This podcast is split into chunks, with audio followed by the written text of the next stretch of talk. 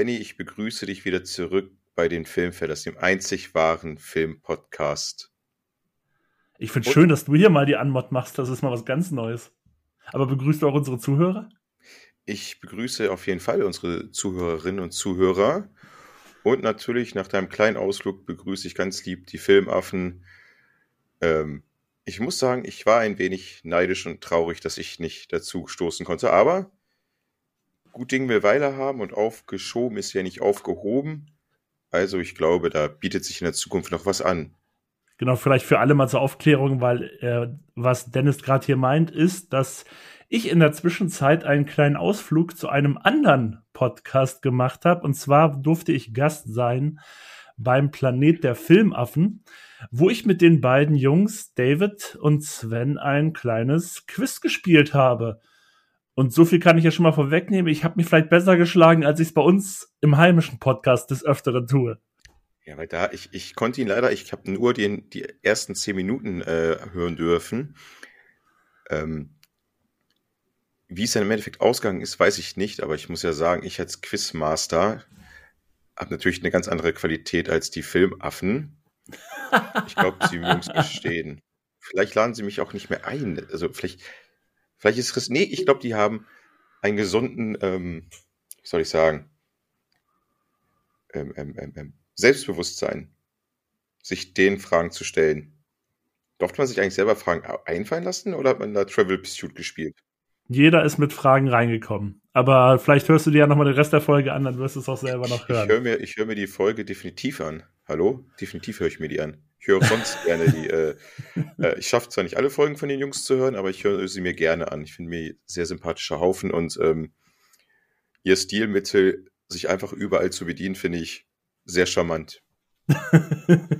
und weil ich ja die ersten zehn Minuten ja schon gehört habe und mir ja gesagt wurde, dass ich öfters mit einem Bier in die Aufnahme hier hineinploppe, will ich jetzt in der Weihnachts-Dezemberzeit natürlich nicht so unfromm sein Du schon, das kommt nicht von mir, das Plop.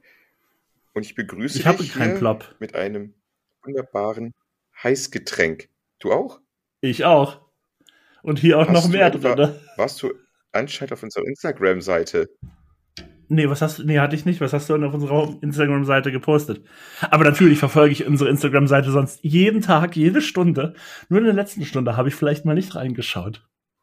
Weißer Glühwein. Du willst mich verarschen, ja, sonst oder? der rote Trinker oder der Eierpunsch-Trinker. Was denn? Ich trinke auch hier weißen Glühwein in meinem Glas und auch hier im Thermoding. Filmfellers Forever. Du hast einen Thermobecher. Ich muss nachher leer äh, losschicken, mir die nächste Tasse dann zu bringen. Sie jetzt sich freiwillig dazu angeboten. An dieser Stelle, wenn du diese Aufnahme hier hörst, vielen lieben Dank schon mal im Voraus.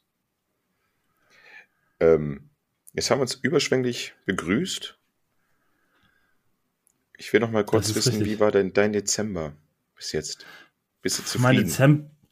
Ja, ich würde schon sagen, also bisher ist alles relativ. Aber wir waren sehr viel krank hier und da, wobei ich jetzt auch gestern oder heute erfahren habe, dass ich de, äh, mit der Person, mit der ich gestern acht Stunden im Büro saß, dass diese Person heute Morgen einen positiven Corona-Test hatte. Also bin ich ja mal gespannt, was sich die nächsten Tage bei mir entwickelt. Ja, meistens ja nichts mehr, Gott sei Dank. Ja. Ja, also ich, die beiden Kleinen sind krank, da muss man auch noch abwarten, ob nicht, dass es irgendwie RSV ist oder so. Vor allem, weil der ganz Kleine jetzt auch sehr viel. Ja, das so ist wichtig, dass das der, der Scheiß nicht ist, ey. Es ist schon eine Atemwegserkrankung, das auf jeden Fall. Es ist jetzt nur, muss man halt schauen, was es ist. Ja, das ist die Scheiße, ey. Da muss man aufpassen. Bei Corona, früher hat man immer den Raum verlassen, ist man rausgerannt, sobald jemand Corona hat. Und jetzt so, ja, gut, wird mich schon nicht mehr erwischen, weil man es ja selber schon ein paar Mal hatte, gefühlt. Ja, ich noch nie. Ähm, du noch nie? Ich hatte noch nie Corona, nein. Du bist eine Corona-Jungfrau. Und dabei war ich ja schon mal mit äh, dem Kleinen für eine Woche hier eingesperrt, weil er Corona hatte, aber ich habe es mir da nicht abgeholt. Ja, weil du deine Bandcave wahrscheinlich nicht verlassen hast. Oder naja, ich war ja alleine mit dem Kleinen hier. Einer musste sich ja um ihn kümmern. Da sicher, weißt du? Lieferando. Du hast, du hast starke Abwehrkräfte und. Die habe ich eigentlich überhaupt nicht, aber gut. Am Elfenturm kommt nichts dran. Das stimmt. Das ist halt einfach so. Der, der hier oben sitzt, der thront über allem anderen. Und verächtlich runter auf meinen Westflügel schaut. Wahrscheinlich auch in der Eiseskälte wie überall derzeit in Deutschland. Heute Morgen war kalt. Heute ja. Morgen auf dem Weg zur Arbeit, äh, der vorletzte Arbeitstag, also sprich morgens mein letzter Arbeitstag, wir befinden uns Mitte, mitten im Dezember, da habe ich schon ein bisschen gefroren. Also ich bin eigentlich Roboter, was Wärme und Kälte betrifft, aber das war kalt. Das war kalt. Ja, und so viel zu meinem Dezember. Wir haben Halbzeit zur Zeit der Aufnahme hier und ich werde mich auf jeden Fall ab übermorgen mich intensivst den Dezember konzentrieren, hineinstürzen. Heißt das den ganzen Tag Glühwein trinken oder was soll das heißen? Sprich, ich werde noch öfters den. Nein, ich habe bis jetzt den Weihnachtsmarkt erst fünf oder sechs Mal besucht. Das heißt, ich muss noch mal ein paar Mal dahin. Aber nicht nur den Braunschweiger Weihnachtsmarkt, sondern auch den in der Landeshauptstadt und den auf der Reeperbahn. Mhm. Ich musste ja dahin. Apropos Kälte, weil wir gerade über die Minusgrade hier gesprochen haben. Bei meinen Eltern derzeit ist es allerdings noch ein bisschen kälter. Die sind derzeit in äh, Kanada unterwegs, mal wieder. Und bei denen ist es gerade irgendwie so minus 20 Grad. Da dachte ich mir auch so, ach, da ging es ja bei uns kuschelig. Haben Sie jemanden dort abgeliefert? nee, das, die Person ist vielleicht schon wieder kurz davor zurückzukommen. Ist doch nicht alles so schlecht in Good Old Germany, wa? Hm, aber die besuchen tatsächlich ja die anderen Freunde, die ja schon vor sehr, sehr vielen Jahren dahin ausgewandert sind. Muss ich sagen, ich bin ein bisschen neidisch. Also nicht aufgrund Auf der Minustemperaturen, aber aufgrund des Urlaubs und Kanada mal zu sehen. Ja, das ist cool, oder? Denke ich mir nämlich auch ehrlich immer. gesagt Bock drauf. Und für euch Zuhörer, ihr werdet euch vielleicht wundern, warum ich denn Dennis jetzt nicht gerade so frage. Dennis, was hast du eigentlich zuletzt gesehen? Das liegt daran, dass es nämlich heute wieder Inhalt dieser Sendung sein wird. Wir dachten nämlich, so jetzt mitten im Dezember, wir äh, mussten die nächste reguläre Folge nochmal mal ein paar Tage verschieben, die wird aber sicherlich auch noch kommen. Und dann dachten wir, wir machen einfach mal wieder so eine, die zweite Ausgabe unserer Rubrik zuletzt bei den Filmfellers, wo wir einfach ein bisschen drüber reden, was wir zuletzt so gesehen haben. Und wir würden eigentlich ganz gerne den Anfang damit machen, weil wir haben tatsächlich zwei so gesehen Verhörfilme abzuarbeiten. Und der eine ist der, über den wir schon lange, lange geredet haben, wo wir zusammen ins Kino gegangen sind, wo ihr in unserer Story abstimmen konntet, welchen Film wir uns denn wirklich ansehen. Und Dennis und ich haben mal wieder in einem gemeinsamen Filmfellerabend im Kino bei einem Bierchen und ja, Bierchen. Und danach es war ein Bierchen. Ja, im Kino selbst war es tatsächlich nur eins. und das andere kam dann danach. Wir haben gelernt, wir haben alte Herrenblasen. Wir können nicht mehr so viel. Das ist tatsächlich wahr. Wir müssen, wir müssen langsam diese ZDF-Werbung auch mal äh, zu Herzen nehmen und dort mal die ein, zwei Produkte da beim DM abstauben oder sogar in der Apotheke. Grano Fink. Auch für ihre Blasenschwächen, auch für ihre Blasenschwäche, wenn sie ein leichter Alkoholiker sind und es nicht schaffen, einen Kinofilm unter zwei Bier zu genießen. Ja, und auf jeden Fall haben wir uns dann gemeinsam The Menu angesehen. Den ihr, die, nein, die, die, die Instagram-Besucher und Besucherinnen abgestimmt habt in einer knallharten Competition, Alter. Wir konnten die ganzen Stimmen gar nicht zählen. Weil ich, ich finde schon, das war relativ gute Zahlen diesmal. Äh, denn jetzt diesmal habe ich nicht gesagt. Ja. Genau, das ist, ähm, The Menu ist ja ein Film von Mark Mylott, denke ich mal, dass man ihn so ausspricht. Keine Ahnung, wie man ihn sonst aussprechen sollte. Ist eigentlich mein Job, den Namen falsch auszusprechen. Ne? ich habe den, ich weiß nicht, ich muss jetzt mal gucken. Hat der vorher schon mal einen Film gemacht, den ich kenne? Weil er sagt, den haben wir eigentlich so gar nichts. Oder er hat Murray schon mal drüber der hat Shameless gemacht. Die Serie. Ja, aber nur ein, zwei Folgen, das zählt ja nicht. Ja, und sonst hat er, was hat er gemacht? Ali G in the House. den haben wir gesehen. Ja, damals, sicherlich. Hm. Ja, der hat jetzt aber auch filmisch äh, nicht so irgendwie was Großes gemacht, was ich jetzt sage, so, boah, deswegen musste ich den auch wirklich kennen. Also. Ich, ich, ich werde hier Boomer und meine ganze Internetrecherche besteht hier einfach nur, dass ich auf Wikipedia gehe und der Typ hat noch nicht meinen eigenen Wikipedia-Eintrag, daher. Ähm Weiß nicht, willst du zusammenfassen, soll ich zusammenfassen, worum es geht? Also es geht irgendwie darum, es ist irgendwie so ein sehr edles Hotel, abge äh, Hotel, Restaurant abgelegen auf einer Insel. Die bedienen, glaube ich, täglich immer irgendwie nur zwölf Gäste oder so. Irgendwie so war die Anzahl, ich weiß jetzt vielleicht auch ein paar mehr oder ein paar weniger. Ein Essen da kostet 1250 Dollar, glaube ich, so war das ja. ja. Und naja, dann wird man, werden die halt darüber gekarrt, kriegen ihr Gängemenü von einem sehr, sehr hoch angesehenen äh, Küchenchef und seiner Crew. Und die zelebrieren da das Essen in einem sehr schicken Gebäude. Wir wissen ja, Dennis hat ein Fable dafür. Ach ja. Allein diese Tür, ey. ja, die Tür war krass, ne? Und wie gesagt, ich habe jetzt mal auf der Seite geguckt, da steht Horrorkomödie, Horrorfilm. Also als Horrorfilm würde ich es nicht nennen. Ich würde auch Horrorkomödie vielleicht, na, Horror, ich weiß nicht, Horror ist es für mich nicht. Ist es für dich ein Horrorfilm? Was meinst du? Nein, er ist, ich kann ihn keinen richtigen Genre zustellen und das mag ich. Also da komme ich am Ende nochmal darauf zu sprechen, aber es ist für mich kein Thriller, es ist für mich kein Horrorfilm. Humor, Komödie ist es nicht. Er hat humorvolle Elemente, darauf kommen wir auch nochmal zu. Gesellschaftskritik ist es nicht. Es ist, ja, es ist ein Hybrid aus ganz vielen Genres, Parts, Zusammenstellungen. Ein wildes Potpourri. Ein, ha, ein wildes Potpourri. Ein Genre. Potpourri. Ich glaube, Potpourri ist was zu essen. Ist das so? Ich glaube, ja. Wenn ich Potpourri jetzt buchstabieren könnte, würde ich das hier reinschreiben. Potpourri ist einfach nur so eine Ansammlung von irgendwelchen Gemüsedingern, ne? Erzähl du es mal weiter, ich versuche das Wort Potpourri zu schreiben. Genau, und dann kommen halt die da auf diese Insel und man merkt schon, dass ähm, an dem Abend wohl irgendwas Besonderes sein soll. So ähm, er, erwähnt es auch der Küchenchef immer wieder in seiner Ansprache und dann gibt's dann halt so die ersten Menüs. Und nach ein paar Menüs wird's immer ein bisschen mehr fishy und irgendwie merkwürdig. Und ja, und ich würde mal so sagen, es wird dann bis zum Ende immer noch merkwürdiger. Und es spitzt sich auf irgendwas zu. Und das ist, glaube ich, so das, worauf man sich ähm, beschränken sollte. Aber so wie Dennis halt meint, das ist halt ein wildes Gemisch an verschiedenen Stilrichtungen, so ein bisschen so, ja, so eine schon eine spaßige Mischung. Der hat halt wirklich auch wirklich sehr witzige Momente. Also es gibt so ein, zwei Momente, da habe ich im Kino echt laut aufgelacht. Und ich weiß, Dennis neben mir auch, vor allem bei einer Stelle. Und ähm, aber es hat halt wirklich auch noch diese Thriller-Elemente drin. Es hat, ja, man kann es halt keinem Genre richtig zuordnen. Das, das ist natürlich irgendwo auch der Charme des Films. Ich muss aber auch sagen, mir halt, mich hat der Film nicht über seine gesamte Laufzeit abgeholt. Der hat aber absolut seine wirklich guten Momente. Also der hat, der hat wirklich spaßige Momente, der hat spannende Momente, der hat extrem überraschende Momente. Der hat hier und da aber auch ein bisschen Leerlauf. Ich habe jetzt gesehen, weil wir heute gerade den Tag haben, wo wir das hier aufnehmen, kam dann irgendwie auch noch die Golden Globe Nominierung raus, glaube ich, gestern oder so. Ich habe gesehen, Ralph Fiennes und Anya Taylor-Joy sind für den Film nominiert für ähm, beste Schauspieler in der Kategorie Musical und äh, Musical und Komödie, glaube ich, heißt es dann ja. Dieses, diesem äh, Spalte da. Ja, ob die jetzt, die, ob ich die jetzt schauspielerisch so gut fand, ja, kann ich nicht wirklich beurteilen. Also es, ich fand es jetzt nichts so, so super herausragendes an dem Film tatsächlich. Aber was du auch meinst, ich finde halt auch, ich finde es ganz witzig, weil ich finde halt auch, der Film, der zelebriert so ein bisschen so dieses schicke Essen total. Der zeigt das auch so irgendwie, als richtig cool ist. Aber das ist auch ein bisschen so ein bisschen die Abrechnung mit der Schickeria, mit der dazugehörigen Sterneküche. Das ist auch da so ein bisschen Hybrid. Einerseits findet es erst geil, andererseits sagt er auch, ey Leute, das ist einfach ganz großer Schwachsinn.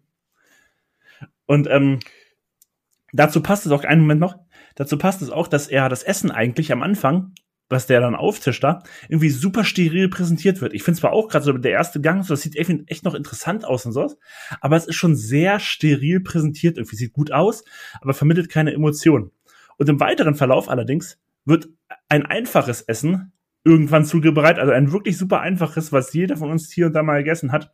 Und das wird fast majestätisch inszeniert zubereitet und so richtig so, dass der sitzt und hier läuft so boah, das Wasser im Mund zusammen. Und äh, das wollte ich ultra gerne essen übrigens, wollte ich nochmal einwerfen. Und jetzt darfst du sagen, was du willst. Wir haben uns dann im Endeffekt doch wieder für zwei oder drei Bier entschieden und nicht für was Essbarem in unserer Filmanalyse. Ähm, ich muss sagen, der Film hat mich getragen. Einerseits, ihr wisst es ja selber als fleißige Zuhörer, Zuhörerin, ich bin ein Gebäudefetischist. Ich liebe das, das Setting in ein Gebäude zu haben, wo links, rechts überall was passiert das ist für mich in diesem Film ein ganz großer Pluspunkt gewesen. Es war einfach schick anzusehen, es war top in Szene gesetzt, äh, die Bilder. Und natürlich dieses Spannende war, wo ich jetzt, ähm, es ist schon eigentlich für unser, ich spoilere mal ein bisschen unser nächstes Thema hinaus, Kammerspiel, ein wenig ein Kammerspiel mit ein wenig Agathe Christie-Elementen drinne, weil diese zwölf Personen, die dann da waren, das war dann auch eins, zwei, drei, vier, ich glaube vier oder fünf verschiedene Tische dort in diesem Restaurant. Und an jedem dieser Tische hat sich seine eigene kleine, am Anfang, seine eigene kleine Story abgespielt. Wer sind diese Charaktere? Wo kommen sie her? Warum sind sie da? Und, und, und, und, und, und. Ein ganz wilder, bunter Haufen. Daher so für mich so ein bisschen Christ, äh, äh Agathe Christie-Vibes, weil da schon sehr skurrile Personen mit dabei waren. Und am Anfang, da kommt so ein bisschen dieses Thriller-mäßige. Du sitzt da drinnen im Kinosaal, guckst da rein und du weißt, es passiert gleich was. Es, es wird auf jeden Fall für diese Protagonistinnen, Protagonisten nicht sonderlich gut verlaufen. Aber die wissen es noch nicht. Und das ist dieses Spannende. Was passiert eigentlich? Ähm, das hat mich so ein bisschen im Film über, also ich, man wusste ungefähr, was passiert, aber ich, trotzdem hat mich das gecatcht. Das war ich, so, ich, war, ich war so verwirrt. Ich wusste, ich konnte mir selber so denken, okay, was passiert, aber ich saß da trotzdem und es war, ich war so ein bisschen ange, mh, hm, angespannt. Das fand ich sehr, sehr, ähm, sehr angenehm. Weil ein, ein Film muss ja auch Emotionen auslösen und das hat dieser Film. Ja, absolut. Und du, ich stimme äh, dir auch komplett zu, man merkt sofort. Ja, erzähl. Also nee, ich meinte, nur das, was du kurz meintest, ähm, ich finde auch, ich stimme dir dazu, man merkt sofort am Anfang, hier läuft irgendwas auf irgendwas ganz anderes hinaus, als wie es die Leute erwarten. Und ich finde, das merkt man sofort in dem Film und klar, das hängt, hält einem auch absolut bei der Stange. Und das meine ich auch. Also, ich finde den Film ja auch äh, wirklich gut und sehenswert, er hat absolut seine Momente und man, ich finde auch, man sollte den Film einfach so, man sollte ihn genießen, man sollte sich zurücklehnen und einfach gucken, wie das da immer mehr und mehr eskaliert. Auch wenn es hier und da manchmal ein bisschen Tempo vermischt. Manchmal ein bisschen mehr Tempo hat, manchmal ein bisschen weniger Tempo. Aber im Endeffekt ist es einfach so, du setzt dich dahin und guckst dir einfach an, wie das da alles auf irgendwas hinausläuft, wo du weißt, es kommt, aber du weißt noch nicht genau, was kommt. Und jetzt kannst du noch mal sagen, was du den Schauspielern sagen wolltest. Natürlich noch humorvolle Elemente sind mit dabei.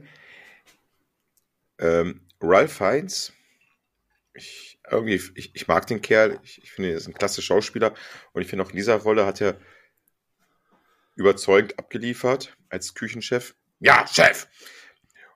Und Anna Taylor-Joy, ich glaube, so einer der ja, so kleine Starchen aktuell. Ja, auf jeden Fall. Ich dachte mir so am Anfang so, boah, die ist, die ist, sie ist so eine kleine Bitch da in diesem Film so. Aber eigentlich ist sie das überhaupt gar nicht, weil sie einfach sich es nicht bieten lässt, wie man mit ihr da umgeht. Die steht einfach ihre Frau da. Und das fand ich eigentlich ganz geil. Man ist halt so manchmal so gewöhnt bei anderen Filmen, dass die vielleicht so ein bisschen im Hintergrund sind oder passiver. Aber ich finde sie, jetzt wo ich noch mal drüber nachgedacht habe, am Anfang war sie so ein bisschen so, hm, mag ich die Rolle wirklich? Und ich habe es dir ja damals gesagt, ich muss eine Nacht immer drüber schlafen über Filme. Und ich mochte ihre Rolle im Endeffekt. Ja, sie ist ja im Endeffekt irgendwie der Part in uns allen, der sich immer nicht das aus, aus äh, nicht unbedingt das traut zu sagen, was man sich vielleicht in dem Moment denkt. Und sie spricht das halt einfach ganz gerade heraus aus, dass das unangenehm ist. Eine Szene. Eine Szene kann ich erzählen, die ist, das ist kein Spoiler. Aber wenn ihr im Restaurant seid und es schmeckt euch nicht, habt ihr die Eier oder habt ihr die Eierstöcke dem Kellner oder Kellnerin zu sagen, Entschuldigung, schmeckt nicht, ich will was anderes? Ich will es besser haben, mir fehlt das da. Irgendwie traut man sich nicht. Und dann, selbst am Ende, wenn man aufgegessen hat, sagt man dann auch so, ja, war lecker, war, war super, war fantastisch. Man denkt sich, ich komme nie wieder, Scheißladen. Aber es gibt's doch nicht. Man traut sich es nicht zu sagen, dass es nicht schmeckt. Und sie hat, Spoiler einfach mal, sie hat es einfach mal gemacht im relativ Anfang des Films. Und das ist, was du gesagt hast. Sie spricht das raus, was keiner macht. Und das finde ich eigentlich eine ganz starke Rolle. Jetzt, wo ich drüber nachdenke, ich finde den Film eigentlich immer besser und besser. Ja, der wächst nochmal so im Nachhinein, ne? Ja, das, das mag ich immer in Filmen. Hast du gerade noch was? im Kino sind. Ja, ich war auch super. Erstmal war ich generell froh, mal wieder mit dir im Kino zu sein. War viel zu lange her tatsächlich. Und es war eigentlich auch, der Film hat sich auch gelohnt tatsächlich, fand ich. Und ähm, weil ich es gerade hier sehe, weil ich, ich hatte jetzt nichts mit dem Film zu tun, aber ich bin hier gerade noch auf der Filmseite und hier oben. Hast du dir eigentlich schon einen Account geholt bei Paramount Plus? Weil ich sehe oben gerade die Werbung nee, dafür. Das reicht langsam, ey. Bei dir ploppt hier Werbung auf? Bei mir ist nichts. Ja, ich hatte, ich hatte dann Nee, Werbung von. Paramount Plus tatsächlich. Will ich nicht, will ich nicht, will ich nicht. Ich habe es mir tatsächlich geholt, Hast weil ich dachte mir jetzt? so, ja, ja, ich habe es mir geholt für ein ganzes Jahr gleich sogar. Weil ich auf das hoffe, wie ich es damals bei Disney Plus hatte. Das hatte ich mir damals auch für ein Jahr geholt. Und irgendwie zwei Monate später wurden die Preise mal um 20% angehoben. Dann hier hatte ich natürlich mit dem alten Preis nochmal einen richtigen Vorteil. Und ich hoffe, dass es diesmal genauso läuft. Tatsächlich. Weil ich habe jetzt so gesehen, für umgerechnet 4,99 im Monat. Ja, und was gibt's da jetzt? Was ist da so toll daran? Bisher, ich habe dann, ich habe dann den Paw Patrol Film mit dem Großen geguckt. Ja, das war's. Und Top Gun Maverick gibt's da halt, aber den kenne ich ja, kenne ich ja schon, den habe ich mit dir im Kino geguckt. Und ich kann mir die dritte Staffel von Yellowstone da angucken. Das stimmt allerdings. Die habe ich noch nicht gesehen, die werde ich mir dann noch reinziehen. Aber natürlich lohnt sich das im Geldeinsatz bisher noch nicht. Aber ich hoffe, dass da noch was kommt. Ich habe auch meine Pläne äh, äh, verworfen, mir Sky zu holen. Weil Sky hat nichts irgendwie. Jetzt Sky Go. Ich konnte nichts entdecken. Außer hier äh, äh, House of Dragon. Das war es eigentlich schon. Ja, ich mache das ja, habe ich schon mal erzählt, ich mache das ja meistens immer so, dass ich für einen Monat hole, dann wieder lösche. Außer, außer jetzt Paramount, das werde ich jetzt für ein Jahr haben, aber bei dem Rest mache ich das ja meistens so. Und ich habe ja jetzt, das Thema hatten wir ja untereinander schon mal, ich habe mir jetzt auch mal für zwei Monate Apple TV Plus geholt, weil man es gerade günstig schießen konnte, sage ich mal. Und so, so läuft es bei mir meistens. Ich ziehe mir das dann mal so für einen Monat und danach weg und dann in acht, sieben Monaten hole ich es mir nochmal. Und gucke dann, das, was in der Zwischenzeit gekommen ist, was mich interessiert. Wieso machst du eigentlich so Werbung jetzt für die ganzen Unternehmen? Ich mache eigentlich für gar kein Wer Unternehmen Werbung. Ich erwähne ja alle. Ich habe ja keins speziell jetzt in den Vordergrund gerückt. Ich habe alle erwähnt einfach. Hast du auch RTL Plus? Habe ich tatsächlich, weil ich es kostenlos kriege über meinen Magenta. Was denn der nächste Streaming-Anbieter ist. Meine Güte, ich bin Oh, Konsumopfer, ja, es tut mir leid. Ist ja klar, dass du aus dem Elfenturm nicht rauskommst. Ist ja alles da, was du hast. Die ganzen Streaming-Angebote und ich verrate nur, was dein Junge ernährt. Naja. So, was habe ich Ich denn noch hoffe, in geguckt? deinem Viertel äh, wirst du beliefert hier von ähm, Löschstein-Durst. Nee, wie heißt denn diese Lieferdienst? Durstlöscher? Flaschenpost. Flaschenpost. So, ich habe noch einen Verhörfilm bist so, gehabt. du bist so ein Herr der, nee, du bist so ein Herr der Ringe-Opfer, weißt du, du bist so ein Elfentyp da, keine Ahnung. Die Elfen, die da, da Ja, perfekt. Perfekte Überleitung. Reden wir über Orlando Bloom.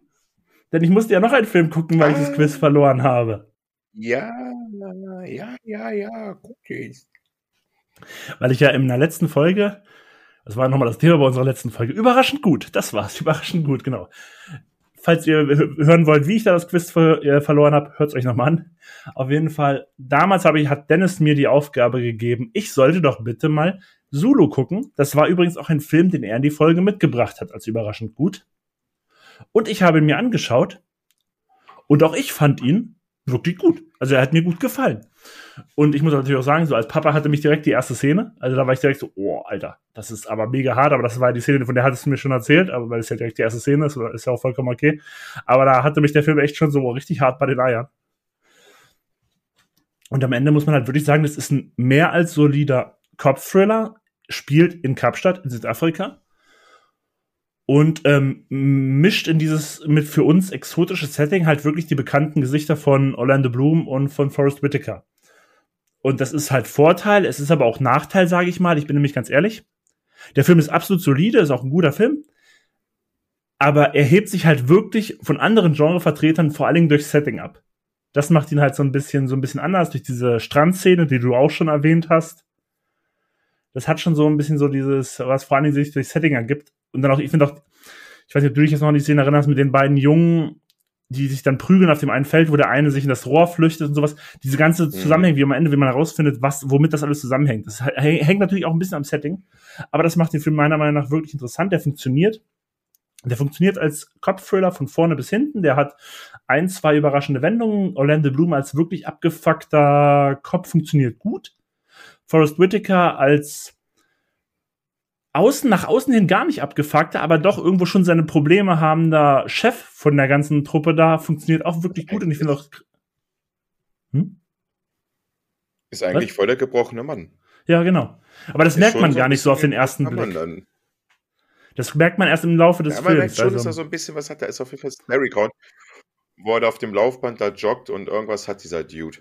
Ja, genau. Später findet man das dann mehr und mehr heraus, aber das, am Anfang, am Anfang ist es noch sehr schön verborgen. Und ich mochte den. Also ich fand einfach, der hat einen, er hat einen sympathischen Vibe, auch durch das Setting. Er hat, aber sympathisch ist der Film auf keinen Fall. Also der hat wirklich harte Momente und auch wirklich harte Szenen. Also einzelne Szenen, die sind da wirklich äußerst brutal und vor allem die kommen so plötzlich. Du guckst den Film, die ermitteln da und plötzlich ultra brutale Szene und es geht weiter. Und da dachte ich auch so, okay. aber doch, den kann man sich wirklich gut geben. also Leute, wer Lust auf ein richtig... Richtig? Ich wollte dich jetzt aussprechen lassen. Richtig geben. Ach so, äh, kann das hier irgendwie falsch an, sorry. Ähm, also deswegen, also das ist von mir tatsächlich auch eine Empfehlung. Solo, ich glaube von 2013, wenn ich mich nicht irre. Und ähm, ich hatte ja, halt, ich muss was sagen, schon, ja, mir, ist, mir ist eine Sache aufgefallen. Weißt du noch, ich hatte ähm, bei der letzten Folge, hatte ich noch gesagt, ist der nicht so arzi? Und dann jetzt beim Nachgucken ist mir aufgefallen, ich habe ihn verwechselt. Ich habe den Film mit einem anderen Film verwechselt. Oh, wie heißt der? Jetzt komme ich nicht mehr drauf, weil ich habe dann den Film gefunden, mit dem ich den verwechselt hatte, warum ich dachte, der wäre so arzi. Ich habe mich auch schon so ein bisschen gewundert, weil du immer gesagt hast, so arzi, arzi. Ich so, hm, ist schon ein bisschen länger her, dass ich den gesehen habe, aber der ist doch gar nicht so. Und, oder bin ich jetzt wieder dumm und verstehe den Benny wieder nicht? Oder hast du mich da so ein bisschen blöd da sitzen lassen? Ich, ähm, aber ich, ich bin jetzt ehrlich, ich komme jetzt aber auch nicht auf den Film, dumm. Apropos dumm, ich muss, wir müssen wieder zum Potpourri. Potpourri ist irgendwie alles, alles zusammengemixt. Ein Potpourri ist, ein ist eine Musik, eine Komposition, die aus bla bla bla. Also, ich glaube, man kann Potpourri wirklich ähm, für alles verwenden. Auch für ein Gefäß. Potpourri. Pot. Willst du jetzt noch den Film herausfinden? Ich finde den jetzt, glaube ich, nicht heraus. Dafür bin ich. Aber ich, ähm, ich, ich sende jetzt eine Botschaft an meinen Zukunfts-Ich. Ich nenne ihn jetzt mal den Schneide-Ich den Schneide Benny. Und der wird jetzt hier sich reinschneiden, hoffe ich jetzt einfach mal, und sagen, welchen Film ich meine. Du meinst The Limits of Control von Indie-Regisseur Jim Jarmusch aus dem Jahre 2009. Und damit zurück. Und da sind wir wieder in der eigentlichen Folge. Und damit kannst du mir und ja jetzt mal sagen. Und der, der Gegenwarts, Dennis, ich bin wieder verwirrt, weil ich immer denke, das wird hier live aufgenommen ähm, oder gesendet. Ich sage, zu dem Schneider Benny. Hallo Benny, keiner interessiert dich für deine südafrikanischen Kunstfilme. Wirklich. Lass lieber Mainstream machen, anstatt deine südafrikanischen Kunstfilme. Kein südafrikanischer Film. Das war, glaube ich, das, was ich, wo ich mich vertan habe. Ich glaube, das macht die Sache eh nicht besser. Vergiss es. Lass gut sein. Schneid die Folge. Ich wette, du kennst den Film. noch eine Flasche Glühwein. Ich wette, den Film, den ich meine, den kennst du. Ich, ich werde hundertprozentig heute Nacht um drei Uhr nachts eine WhatsApp-Nachricht von dir bekommen. Darauf würde ich fast mein ganzes Geld verwetten. Hast du noch was übrig? Soll ich noch zusammenlegen ja. für ein weiteres Streaming-Dienst-Portal, was uns verarscht, verarschen tut, wollte ich gerade sagen. Das ist auch so doppelt vorgekommen. Verarschen tut. Hm. Aber du kannst uns ja unseren Hörerinnen und Hörern und mir erzählen, was du zuletzt so gesehen hast noch. Ich habe äh, dort ist, ähm, es ist leider nicht auf der Aufnahme mit drauf, aber bei, der, bei dem Test Gespräch hier hast du King Kong erwähnt und ich bringe den norwegischen King Kong hier mit rein. Was denkst du, ist ein norwegischer King Kong? Ich weiß es nicht, um das, ehrlich das, zu sein. Das Land Norwegen ist dir be bewusst, ne? Also ich, ich habe davon schon einmal gehört, dass es dieses Land gibt. Und ich habe vielleicht auch schon über Filme aus diesem Land in unserem Podcast gesprochen. Norwegen ist irgendwie so der hässliche, nein, mh. Hm. Weißt du, Schweden ist die heiße Cousin. Schweden ist die heiße und Norwegen ist der komische Cousin und Finnland ist der Stiefsohn. Wir reden jetzt aber von Norwegen. Kennst du dich mit Mythologie aus? Äh, bisschen vielleicht, aber nicht mehr, nicht so richtig. Du redest über den Film Troll wahrscheinlich. Ja, du hättest einfach nur Troll sagen können. Ja. Ja. Aber ja, okay, dann, das kam mir gerade so. Ich habe da letztens irgendwie so ein, zwei Stimmen. Du spielst doch gerade hier God of War Ragnarok. Ragnarok. Das habe ich schon durch jetzt mittlerweile, ja. Korrekt. Ich habe mir den Film Troll angesehen. Es gibt ja, glaube ich, vor zehn Jahren ist ein Trollfilm mal rausgekommen. Im Blair Witch Project Manier.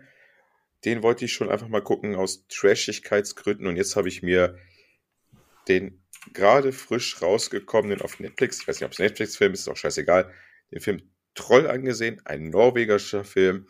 Jetzt weiß ich, wie, oder ich vermute, wie die Norweger Filme machen.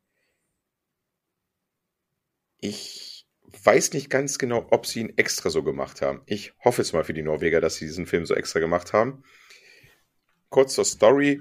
Oben in Norwegen wird ein Tunnel gesprengt durch diese Berge da. Und während der Sprengarbeiten löst eine riesengroße seimische Reaktion aus. Und aus diesem Geröll kommt eine Gestalt heraus. Klar, man weiß, was es ist, weil man den Filmtitel Troll angeklickt hat. Deswegen weiß man, dass es ein Troll ist. Und dieses Wesen rennt da raus, tötet halt die äh, Bergtunnelbau Norweger Bauarbeiter da.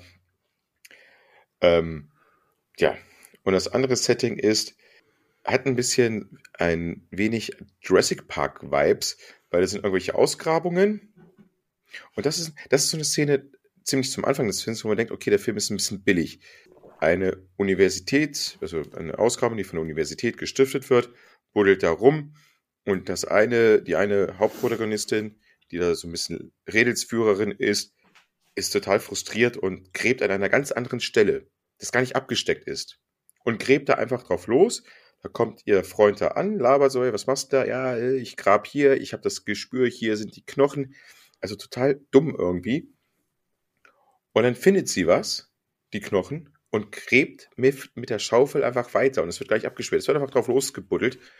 Und ich kenne mich mit scheiß Archäologie nicht aus. Keine Ahnung. Ich kenne mich nicht aus, weil ich ein Leben habe. Aber ich weiß, dass man auf keinen Fall mit einer Schaufel dann irgendwelche ollen Dinosaurierknochen ausbuddelt, sondern da ganz piekfein mit einem kleinen Pinsel das alles ganz fein säuberlich da ausbuddelt. Naja, das haben die da im Film nicht gemacht. Die haben da gleich losgebuddelt mit Schab, Spaten und so, pipapo, Norweger-Style halt. Und man denkt sich so, hm, naja, gut. Und dann wird sie halt abgeholt mit einem Helikopter, ne, wie bei Jurassic Park. Da holt auch dieser Milliardär auch die mit dem Hubschrauber ab. Und sie ist dann in der Expertenrunde des norwegischen Krisenherz Management, War Room, Konsortium.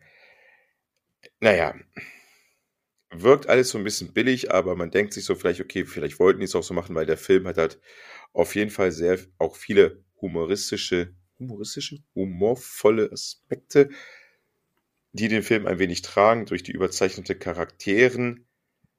Äh, da wird auch der verwirrte Vater wieder abgeholt, der das alles vorher vornherein wusste mit den Trollen und hast nicht gesehen.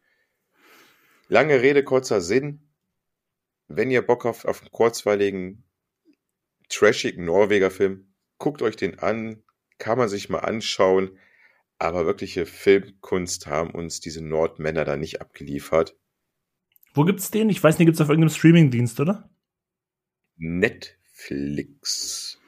Okay. Den einzig wahren Streaming-Anbieter, nicht Amazon, wo man so eine scheiß Suchfunktion hat nicht Disney, wo es aus, wo es gefühlt nur Star Wars und Marvel gibt.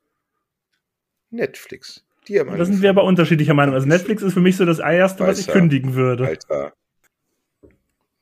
Ich finde Leute komisch, die Amazon vor Netflix bevorzugen.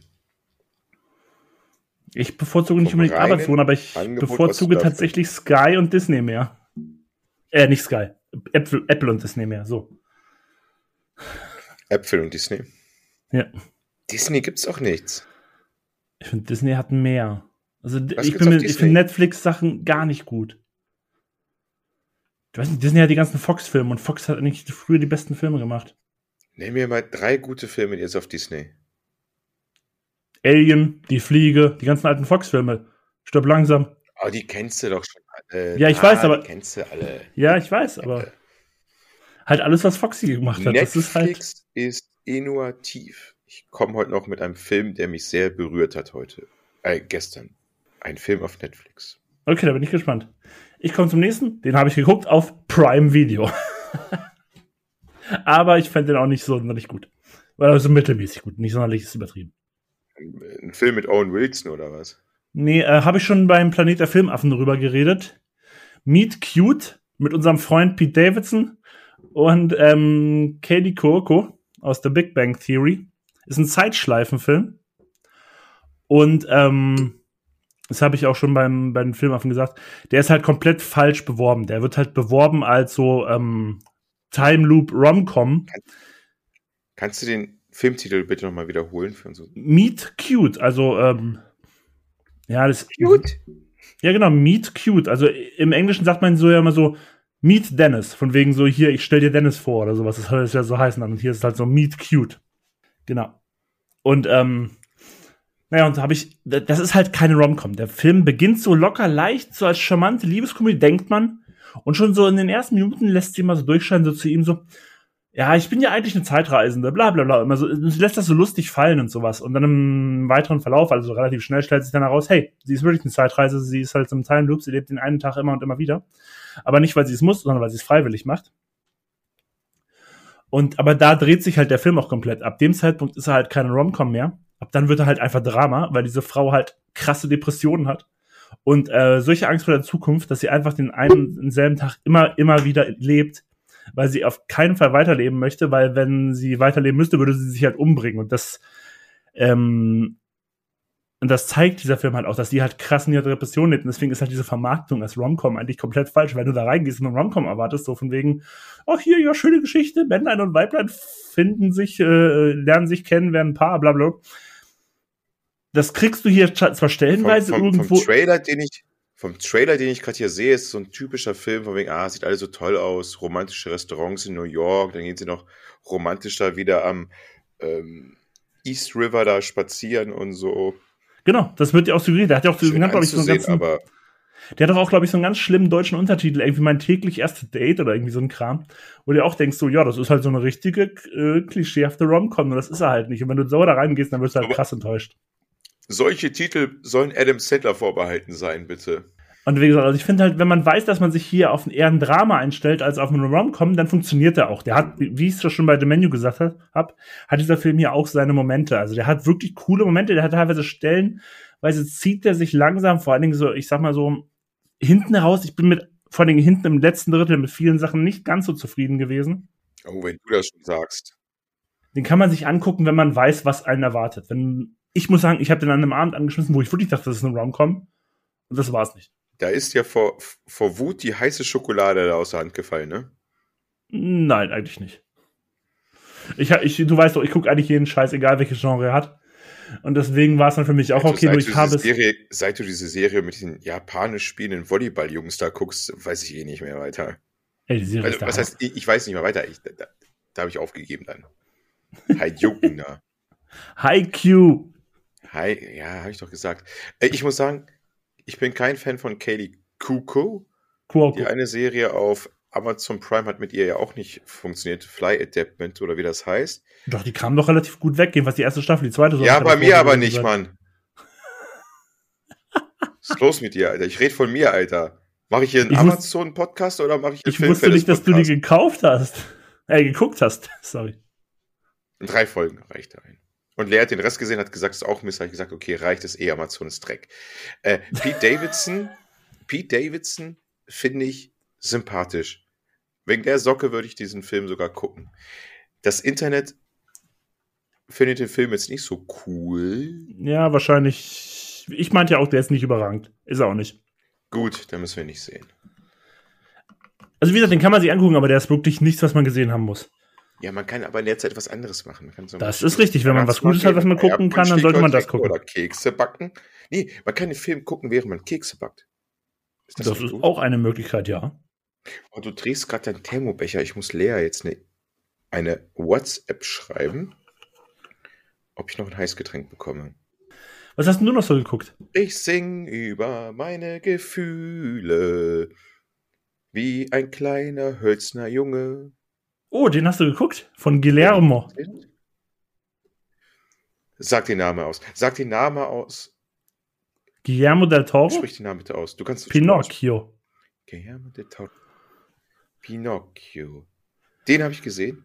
Also Den, also den habe ich echt noch Lust, den werde ich auf jeden Fall noch gucken. Guck den. Sage ich in vornherein, guck den. Ich habe den in zwei, an zwei Tagen gucken müssen, wegen kleines Baby- und Frühschicht-Modus. Ähm, ich habe mich auf den Film wahnsinnig, was heißt wahnsinnig gefreut? Ich habe den, ich wusste, dass er kommt, hab den zur Seite geschoben, weil ich dachte, ich, ich, ich habe keinen Bock auf einen Pinocchio-Film. Also was soll ich damit? Und ich war am Samstag bei meinem, ja doch, kann man, ist ja, ist ja offiziell, bei meinem Schwiegervater.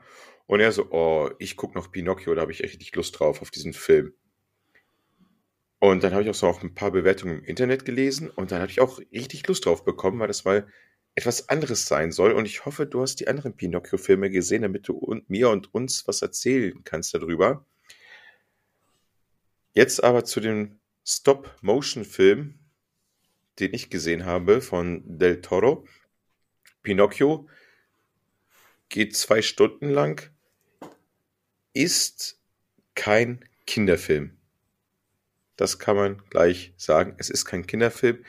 Der Film ist eigentlich recht düster und traurig oder schaurig. Viele gruselige Szenen, was halt der Regisseur halt auch irgendwie so auch ein bisschen in sich trägt, finde ich.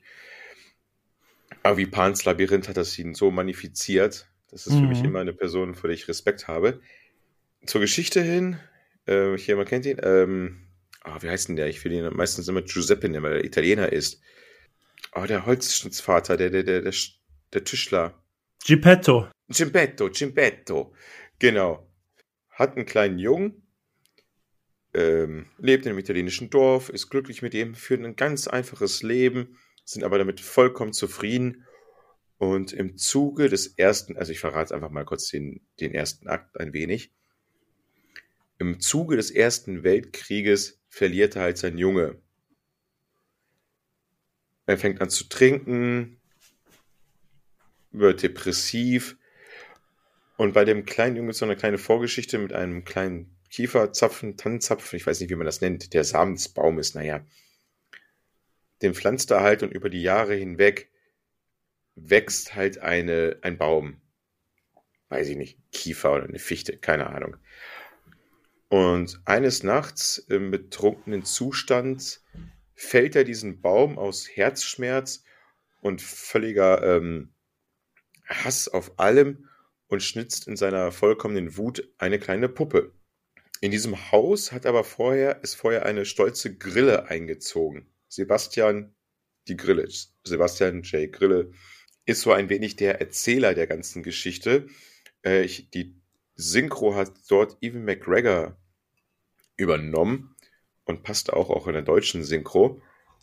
Lebt in diesem Baum, ist völlig entsetzt, dass sein Zuhause, sein wohlverdientes Zuhause jetzt gefällt wird und wohnt dann nun an in dieser Holzpuppe und muss feststellen, dass eines Nachts die Waldgeister, die dort im Wald lebten, ähm, Geppettos Hütte mit besucht haben und diese Puppe zum Leben erweckt haben. Und am nächsten Tag steht quicklebendig der kleine Pinocchio voller Lebensfreude, einer vollkommenen kindlichen Naivität dieser Welt entgegen.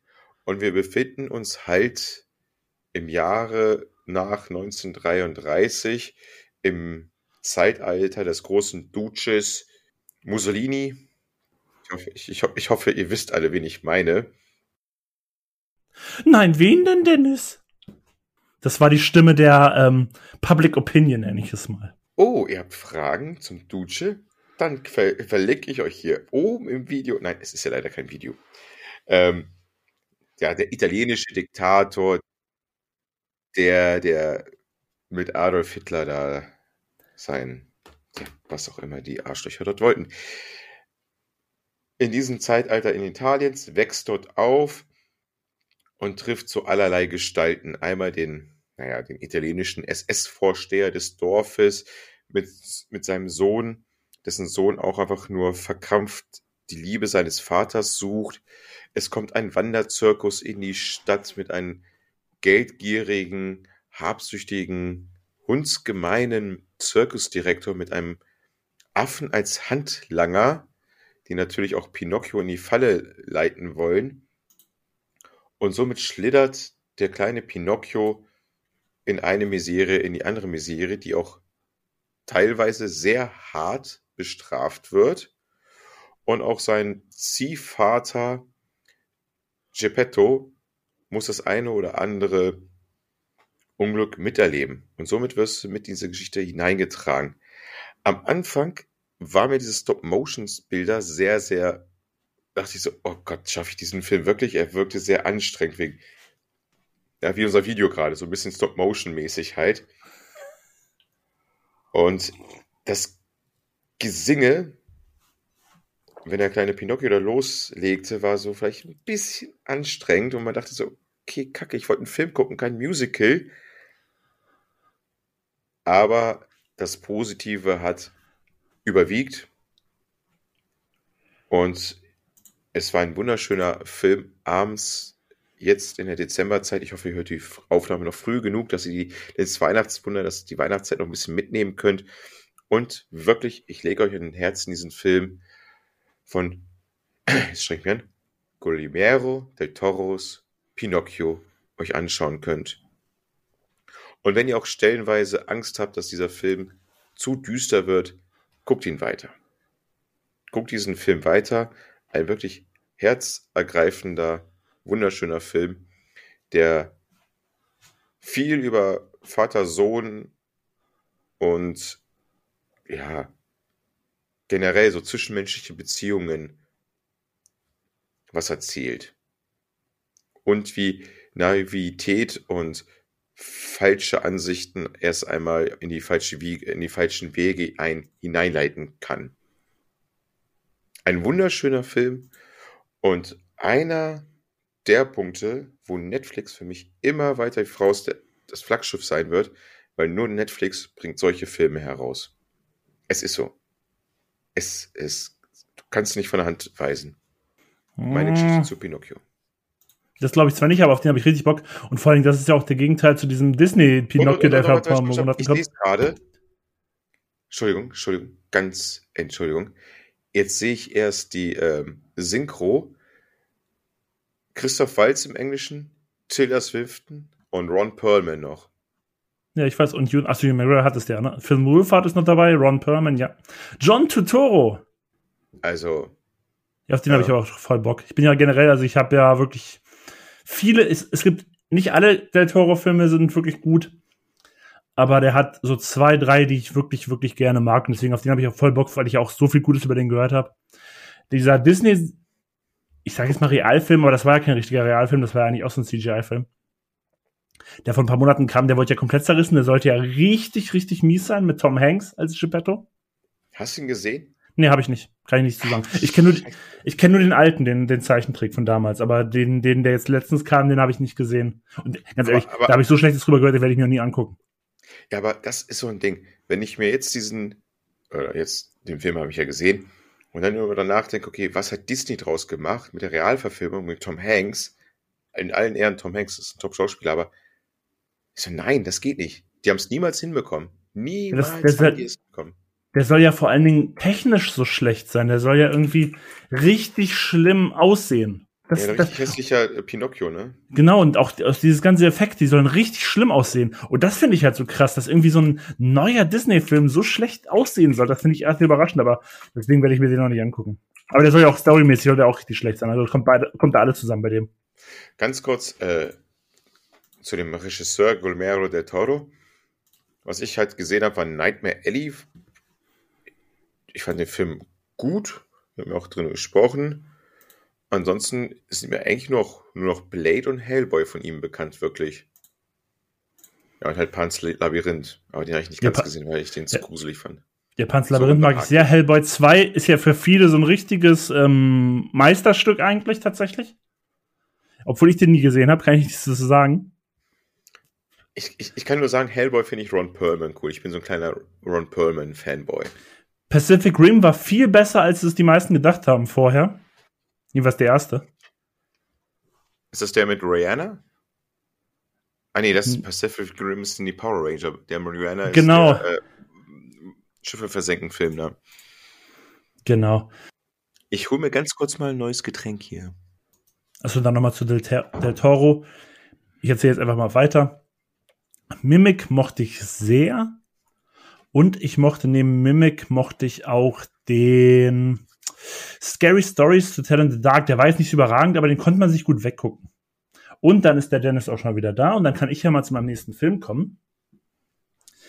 Und das wäre, weil ich habe vorhin angesprochen, dass ich mir gerade wieder hier ein gutes Angebot geschossen habe für Apple TV, da habe ich mir nämlich mal Causeway angeguckt.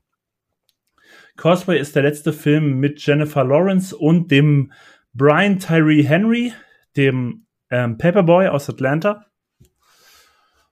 Und da geht es halt darum, dass, ähm, wie bitte?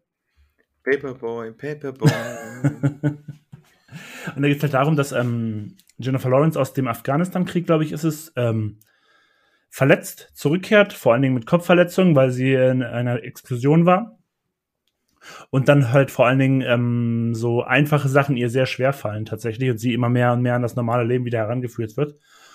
Und dann vor allen Dingen sich dann in ihrer Heimat, wo sie schon sehr, sehr lange nicht mehr war, vor allen Dingen auch so mit ihrer Vergangenheit, mit ihrer Familie auseinandersetzen muss. Und dass sie da nicht so sonderlich glücklich ist. Und das merkt man schon relativ schnell. Und dann lernt sie halt diesen von Brian Terry Henry verkörperten Menschen kennen, der einen Mechaniker spielt in einer Werkstatt, wo sie ihr Auto hinbringt. Und die beiden werden halt Freunde. Also es ist jetzt keine Lebensgeschichte, die werden nicht ein Paar oder sowas, die werden halt einfach Freunde und lernen sich besser kennen und so. Und er hat halt auch ähm, körperliches Leiden.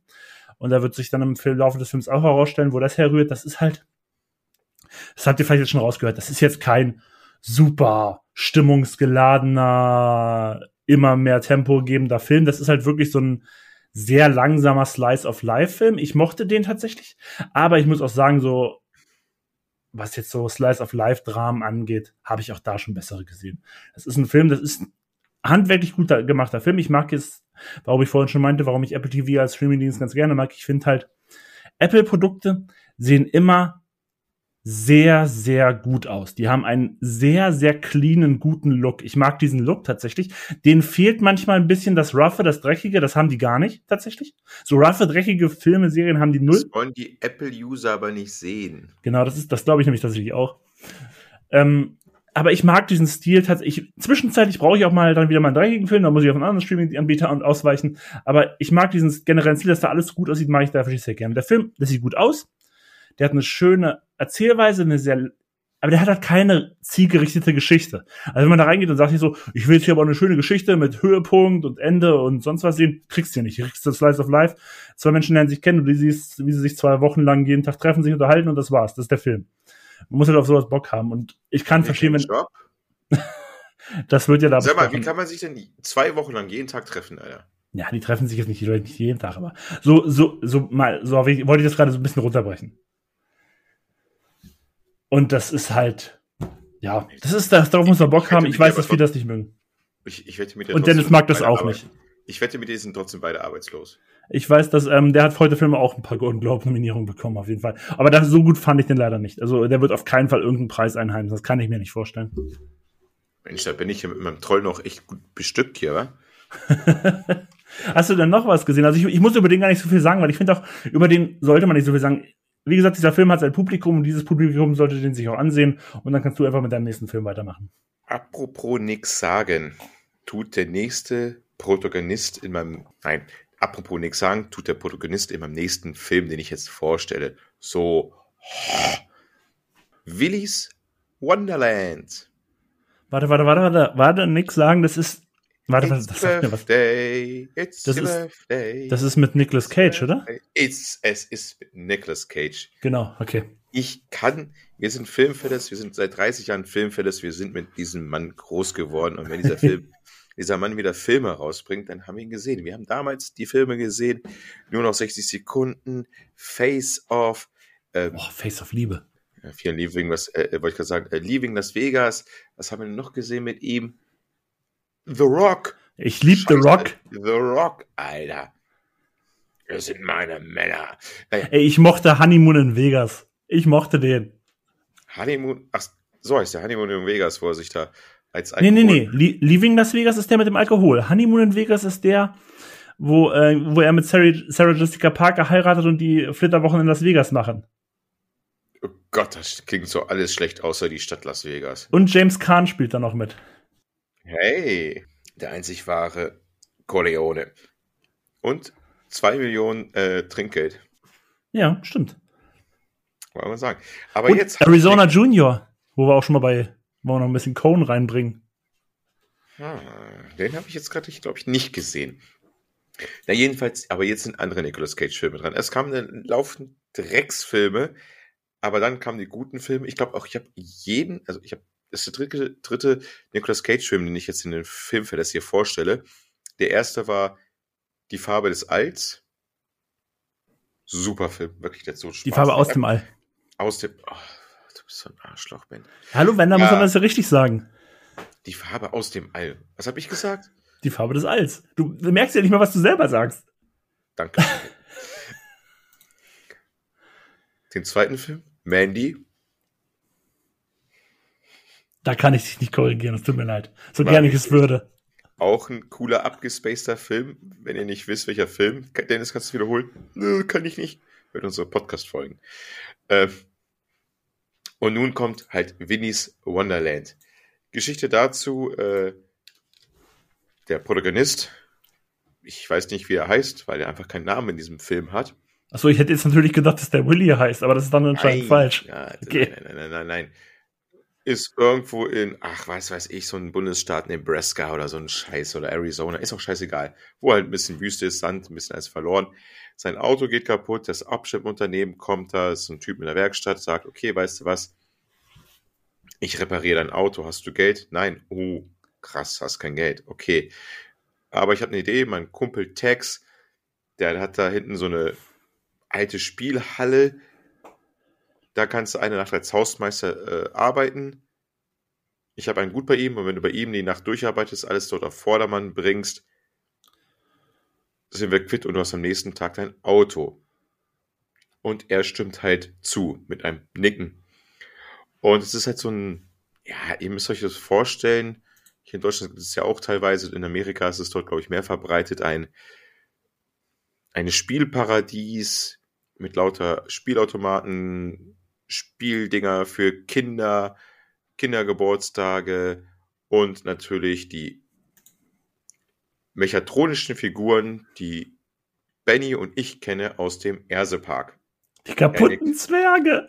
Die kaputten Zwerge aus dem Ersepark, genau. Solche äh, animatronischen Figuren, die dann halt so lustige Lieder singen. Acht an der Zahl.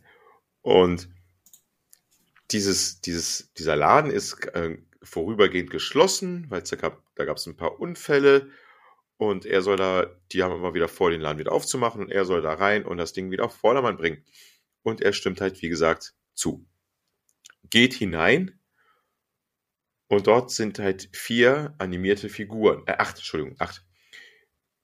Willi Wiesel, Auti Alligator, Kemi Chameleon, Ossi Ostrich, Nightly Knight, Tito Turtle, Klaus Gorilla oder wie er hieß und Sarah Siren. Sirene. Hm.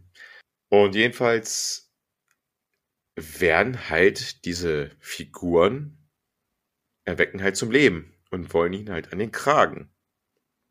Und er wird halt von dem ersten, von dem Gorilla in der Herrentoilette dort angegriffen, während er diese wirklich die Aufgabe da 1A erfüllt, diesen Laden auf Vordermann zu bringen und wird auf der Toilette angegriffen und er kann sich dort wehren, zerschlägt dieses mechatronische Wesen, dann piept seine Uhr, er schnappt sich ein Bier und geht dann an den Flipperautomat und spielt eine Runde Flipper. Und man denkt sich so, was ist los mit dir? Was ist los mit dir, Alter? naja, dann kommt halt so der, der Nebenpart halt drinne in der Geschichte. Ein Haufen Teenager, die wissen irgendwie, was da abgeht in diesem Laden. Das ist ein, eine Art offenes Geheimnis in dieser kleinen Stadt und wollen halt diesen Laden abfackeln bekommt dann aber mit, oh, da ist ja wieder einer drinne, der wird ja wieder getötet, der arme Kerl. Und ein Mädel steigt natürlich hinein. Es sind übrigens immer die Mädels, die dann hineingehen, nicht die Kerle, es sind immer die Mädels, die dann hineinsteigen, die dann gerettet werden müssen. By the way, beobachtet mal solche Filme, es ist immer dasselbe Schema. Und so ist es halt, wie gesagt, ich habe von acht Figuren geredet, eine Figur ist tot, also sind sieben übrig. Und ich sag mal so, er hat anscheinend sieben Biere und genug Coins für siebenmal Flipper spielen. Und ob er irgendwann redet oder nicht, sage ich euch nicht. Dafür müsst ihr den Film selber schauen. Er ist auf Amazon Prime zu sehen. Ich muss sagen, Filmkunst ist dieser Film nicht. Er ist bei weitem nicht der beste Nicolas Cage-Film. Und ich habe ihn einfach nur geguckt, weil er Nicolas Cage mitspielt und er hat dann auf seine Art und Weise irgendwie dann doch Spaß gemacht. Was ich ein bisschen schade fand, die Figuren hätten ein bisschen besser sein können, ein bisschen cooler sein können. Die sind so ein bisschen so. Mm. Aber auf seine Art und Weise, wie dieser Film wirkt, bringt er doch irgendwie ein cooles Setting rüber. Also wenn ihr den Film sehen wollt, macht ihn euch an, trinkt er vielleicht selber noch ein Bier dabei und Gottes Willen nehmt den Film dann nicht so ernst. Und ihr müsst natürlich Nicolas Cage-Fans sein. Das ist schon das ist ein bisschen Hauptthema. Das Witzige ist, als du jetzt drüber gesprochen hast, da ist mir wieder aufgefallen, ich habe schon mal irgendjemanden über den Film sprechen gehört. Und als er mir damals von dem Film erzählt hat, oder ich glaube, nicht, hat er nicht mir erzählt, das war, glaube ich, in irgendeiner Sendung oder so, da hatte ich nämlich schon Gedanken, den Gedanken, das klingt ja wie der Film gewordene oder die filmische Adaption von Five Nights at Freddy's. Also wie dieses äh, mehrteilige Computerspiel mittlerweile. So, äh, an das hat mich das voll erinnert. Ey, ganz ehrlich, da stand auch dann, habe ich im Nachhinein nachgeschaut, im Wikipedia-Beitrag, äh, hab darüber nachgedacht, es in diesen Podcast hier mit reinzubringen, dachte mir, was zur Hölle ist das? Ich muss mir mal ein bisschen mehr was schlau lesen, hab dann auf YouTube mir dieses Five Nights at Freddy's, ne? Freddy's. Freddy's. Mir reingezogen, fand dieses Let's Play-Video absolut langweilig muss schon was heißen, dass ich mir das bei YouTube nicht angucke. Das Spiel ist auch überhaupt nichts für mich. Und hab's dann abgebrochen und hab mir gesagt, okay, dann scheiß drauf, dann bring's einfach hier nicht rein in die Folge, weil du absolut nicht darüber reden kannst. Ich habe keine Ahnung, was das bedeutet, dieses Friday. Ich habe keine Ahnung, was das Spiel das ist. Das, also das war auch überhaupt nicht mein Spiel. Die ersten zwei Jump Cuts, Jump Cuts zum Jump Cut willen, das ist für mich ja generell auch bei Filmen oder bei Computerspielen ist für nichts für mich.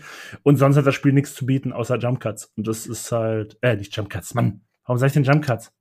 Weiß ich nicht. Jump was will ich? Danke! Ich wollte sagen, was will ich denn sagen? Ich will Jumpscares sagen, richtig. Ich dachte, das wäre so eine Computersprache da. Nee, Jump Cuts ist was anderes. Das ist was im Schneideprozess. Ähm, Jumpscares des Jumpscares will, nur um Jumpscares zu haben. Das ist ja generell, generell egal, ob bei Computerspielen oder bei Filmen. Das ist einfach nichts für mich. Und deswegen spiele ich diese Spiele nicht, weil die legen es ja nur darauf an, dich irgendwie zu erschrecken. Und deswegen sind die für mich nix. Ja, deswegen fand ich auch alle PT-Nachfolger irgendwie ein bisschen langweilig. Ja, da habe ich sowieso keinen einzigen von gespielt. Ja, ich habe es mir auch dann ein bisschen im Internet angeschaut. PT habe ich gespielt, das war ja großartig, das Spiel. Das hatte ja auch noch mehr zu bieten, tatsächlich. Ja, natürlich. Da war ja noch Hintergrundstory und die Rätsel, alter Schwede. War ja auch Design von Guillermo del Toro, wo wir den heute schon mal hatten. Er hatte, ja? Also Hideo Kojima ist ja Regisseur, aber das Design war ja von Guillermo del Toro. was für ein Horrorspiel. Gibt es leider, glaube ich, nicht mehr. Ähm, ja, daraus wurde dann ja Death Stranding, weil die ja alle von Konami geschasst wurden und dann haben die alle zusammen Death Stranding gemacht. Das ist halt eine andere Art Spiel. Ja, und weil hier äh, Daryl mitgespielt hat. Genau. Ähm, ja, es war ja alles. Kojima, Del Toro und, ähm, und Daryl hier, Norman Reedus, der Schauspieler, die hätten ja eigentlich in dem Silent Hills PT drin, oder dann in Silent Hills drin sein sollen. Aber dann wurde ja Hideo Kojima von Konami geschasst und dann haben die alle drei zusammen Death Stranding halt gemacht. Ist nicht wirklich gut angekommen, das Spiel, ne? Ja, es hat, ich glaube, es hat auch so seine Fans, aber ich habe es auch gespielt, tatsächlich so 10, 15 Stunden. Ich fand es auch okay, aber es hat mich dann irgendwann verloren. Hm. Ja, Paketbowl ist, naja, ist ja geil. Wir sind ja hier ein filmfettes Podcast. Lassen wir die Videospiele in Videospielen. Podcastern.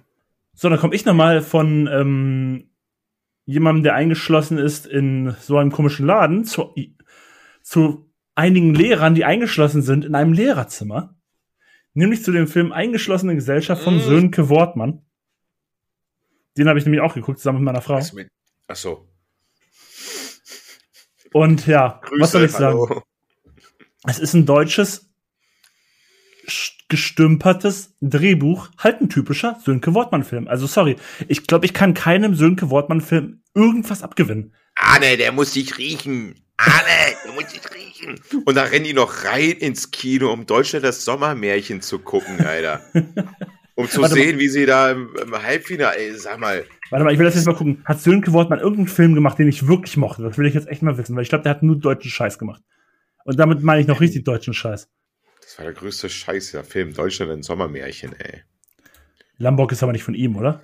Nein, der hat da nur produziert. Okay. Gott sei Dank. Das hättest du zurücknehmen müssen. Nee, der hat auch nur produziert, da hat er nicht äh, Regie geführt.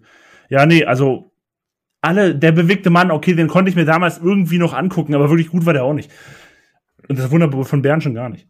Also, eingeschlossene Gesellschaft. Es geht ja darum. Glaub, das ist das Wunder von Bern. Ich habe den Film nicht gesehen, ne? Aber das ist, glaube ich, auch so ein typischer Film wie, ja, war ja nicht alles schlecht in der Nachkriegs-Nazi-Zeit da oder so. Mhm. Weißt du? Das ist richtig schlecht. Also, also eingeschlossene Gesellschaft. Geht ja darum, ein ähm, Vater von einem Schüler kommt nach dem Schulende ins, zum Lehrerzimmer, wo noch ein paar Lehrer sich befinden. Unter anderem auch der eine, auf den er es abgesehen hat. Und mit vorgehaltener Waffe zwingt er die Lehrer da, nochmal über die Note von seinem Sohn zu reden, weil seinem Sohn ein Punkt fehlt, um zum Abitur zugelassen zu werden. Und ich muss sogar sagen, persönlich, ich finde, der Film hat ein paar gute Ansätze. Ich finde eigentlich die Idee, dass die sich da zusammensetzen und ein bisschen diskutieren darüber, fände ich eigentlich ganz cool. Und ich finde auch, Justus von Donjani und Anke Engelke sind beide in ihren Rollen, die so krass so bürokratisch und so krass konservativ deutsch beide sind, finde ich die überzeugen wirklich beide. Ich mag die beiden als Schauspielerin, Schauspiel Anke Engelke hat mir echt ein paar Jahre gedauert, aber mittlerweile finde ich die als Schauspielerin sogar echt ganz gut. Und auch Justus von Donjani mochte ich eigentlich schon immer ganz gerne. Aber dann kommen wir dazu. Das ist halt ein typischer Sönke Wortmann-Film. Jede einzelne Rolle ist ein absolutes Abziehbild. Die hat nichts. Du hast da den Sportlehrer. Natürlich raucht der Sportlehrer. Natürlich hat der Sportlehrer irgendwie fühlt sich immer zu jüngeren Mädchen hingezogen. Das ist voll mit Klischees. Der Lateinlehrer ist natürlich der müssen größte wir, Spießer kurz, der Welt. Müssen wir kurz einen auf eintrinken? den Namen ich weiß ich zwar nicht, ob geraucht hat. Ich glaube ja, aber er war schon ab und zu in den Medium klein. Und wenn unser dritter Freund aus Bayern hier zuhört und mit seinem was hast du gerade, ein Audi BMW durch die bayerischen Dörfer tuckert, würde sich denken, ja, ich habe ihn überlebt. Glückwunsch. Mein dritter Freund aus Bayern. Glückwunsch, du hast ihn überlebt. Eine 5 hast du trotzdem bekommen. Und dann ist da natürlich noch so die neue, die moderne ähm, Referendarin und also das ist wirklich, das ist. Ist sie Ausländerin? Ja. Das ist nämlich, die ist nämlich gespielt von, wie heißt die gute Dame? Oh. Ah, Mann, jetzt finde ich das hier. ich kann kurz gucken. Weiter, weiter, weiter. Kennt man auch aus Contra und so. Genau, genau die Dame meine ich. Und Florian David Fitz, den ich ja eh überhaupt nicht gut finde, der, der spielt halt den Sportlehrer und, also sorry, also wirklich jede einzelne Rolle ist so ein krasses Abziehbild. Und das ist halt, wie ich schon gesagt habe, das ist halt einfach so der deutscheste Film überhaupt. Wenn wir früher, wo wir beide jung waren, wenn man so damals in so diesem Teenager-Dasein, wo man noch nicht so viel kannte, aber man dachte natürlich, man kennt sich voll gut aus mit Filmen. So mit 14, ich bin ja alles, ich weiß alles über Filme. Wo man dann gesagt hat, so, deutsche Filme sind alle scheiße. Das ist nicht wahr, wir mittlerweile wissen, es gibt wirklich gute deutsche Filme. Aber wenn man damals gesagt hat, deutsche Filme sind wirklich scheiße, sind alle scheiße, dann meinte man genauso Filme wie eingeschlossene Gesellschaft. Das ist nämlich genau der so eine Art Film, die man damals meinte. Das ist also das ist das perfekte Beispiel einfach daran. Hier nervt mich alles. Das ist so krasses Theater, Laien, Schauspiel teilweise. Der Film, ich meine, es gibt ja viele, viele Filme, die nur auf Dialoge so ausgelegt sind. Und dieser Film ist natürlich auch nur auf Dialog ausgelehnt, weil er sich halt größtenteils nur im Lehrerzimmer stattfindet. Für die brauchst du nicht unbedingt äh, so viel jetzt so optisches und sowas. Den Film kannst du dir halt eigentlich auch nur über den Ton anhören. Du müsstest den nicht gucken.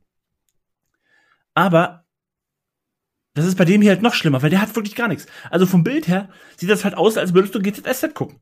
Also mehr ist es nicht. Also das, das muss man sich halt auch nicht angucken. Ja, aber wie stellt man sich denn ein deutsches Lehrerzimmer vor? Genau so. Ich habe den Trailer nur gesehen und ja.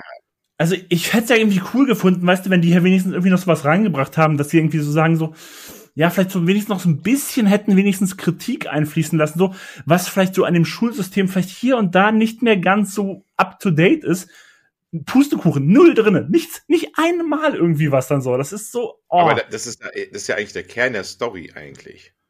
Ja, das ist, also das, das macht mich so sauer. Und warum dieser Vater mit einer Waffe, da expliziert sich jetzt die Frage, wie als Filmfelles, mit welchem Waffenarsenal unsere Eltern ins Klassenzimmer hätten stürmen müssen, um uns irgendwie eine halbwegs gute Noten geben zu, herausschlagen zu können. Ein ordentliches. Ich sag mal so, solche Filme, die ein Kammerspiel beinhalten, die ganz viel Wortwitz und Charmantität der einzelnen Rollen irgendwie über die über 90 Minuten tragen müssen. Viel länger gehen diese Filme ja nicht. Können halt, glaube ich, viel, viel besser die Franzosen.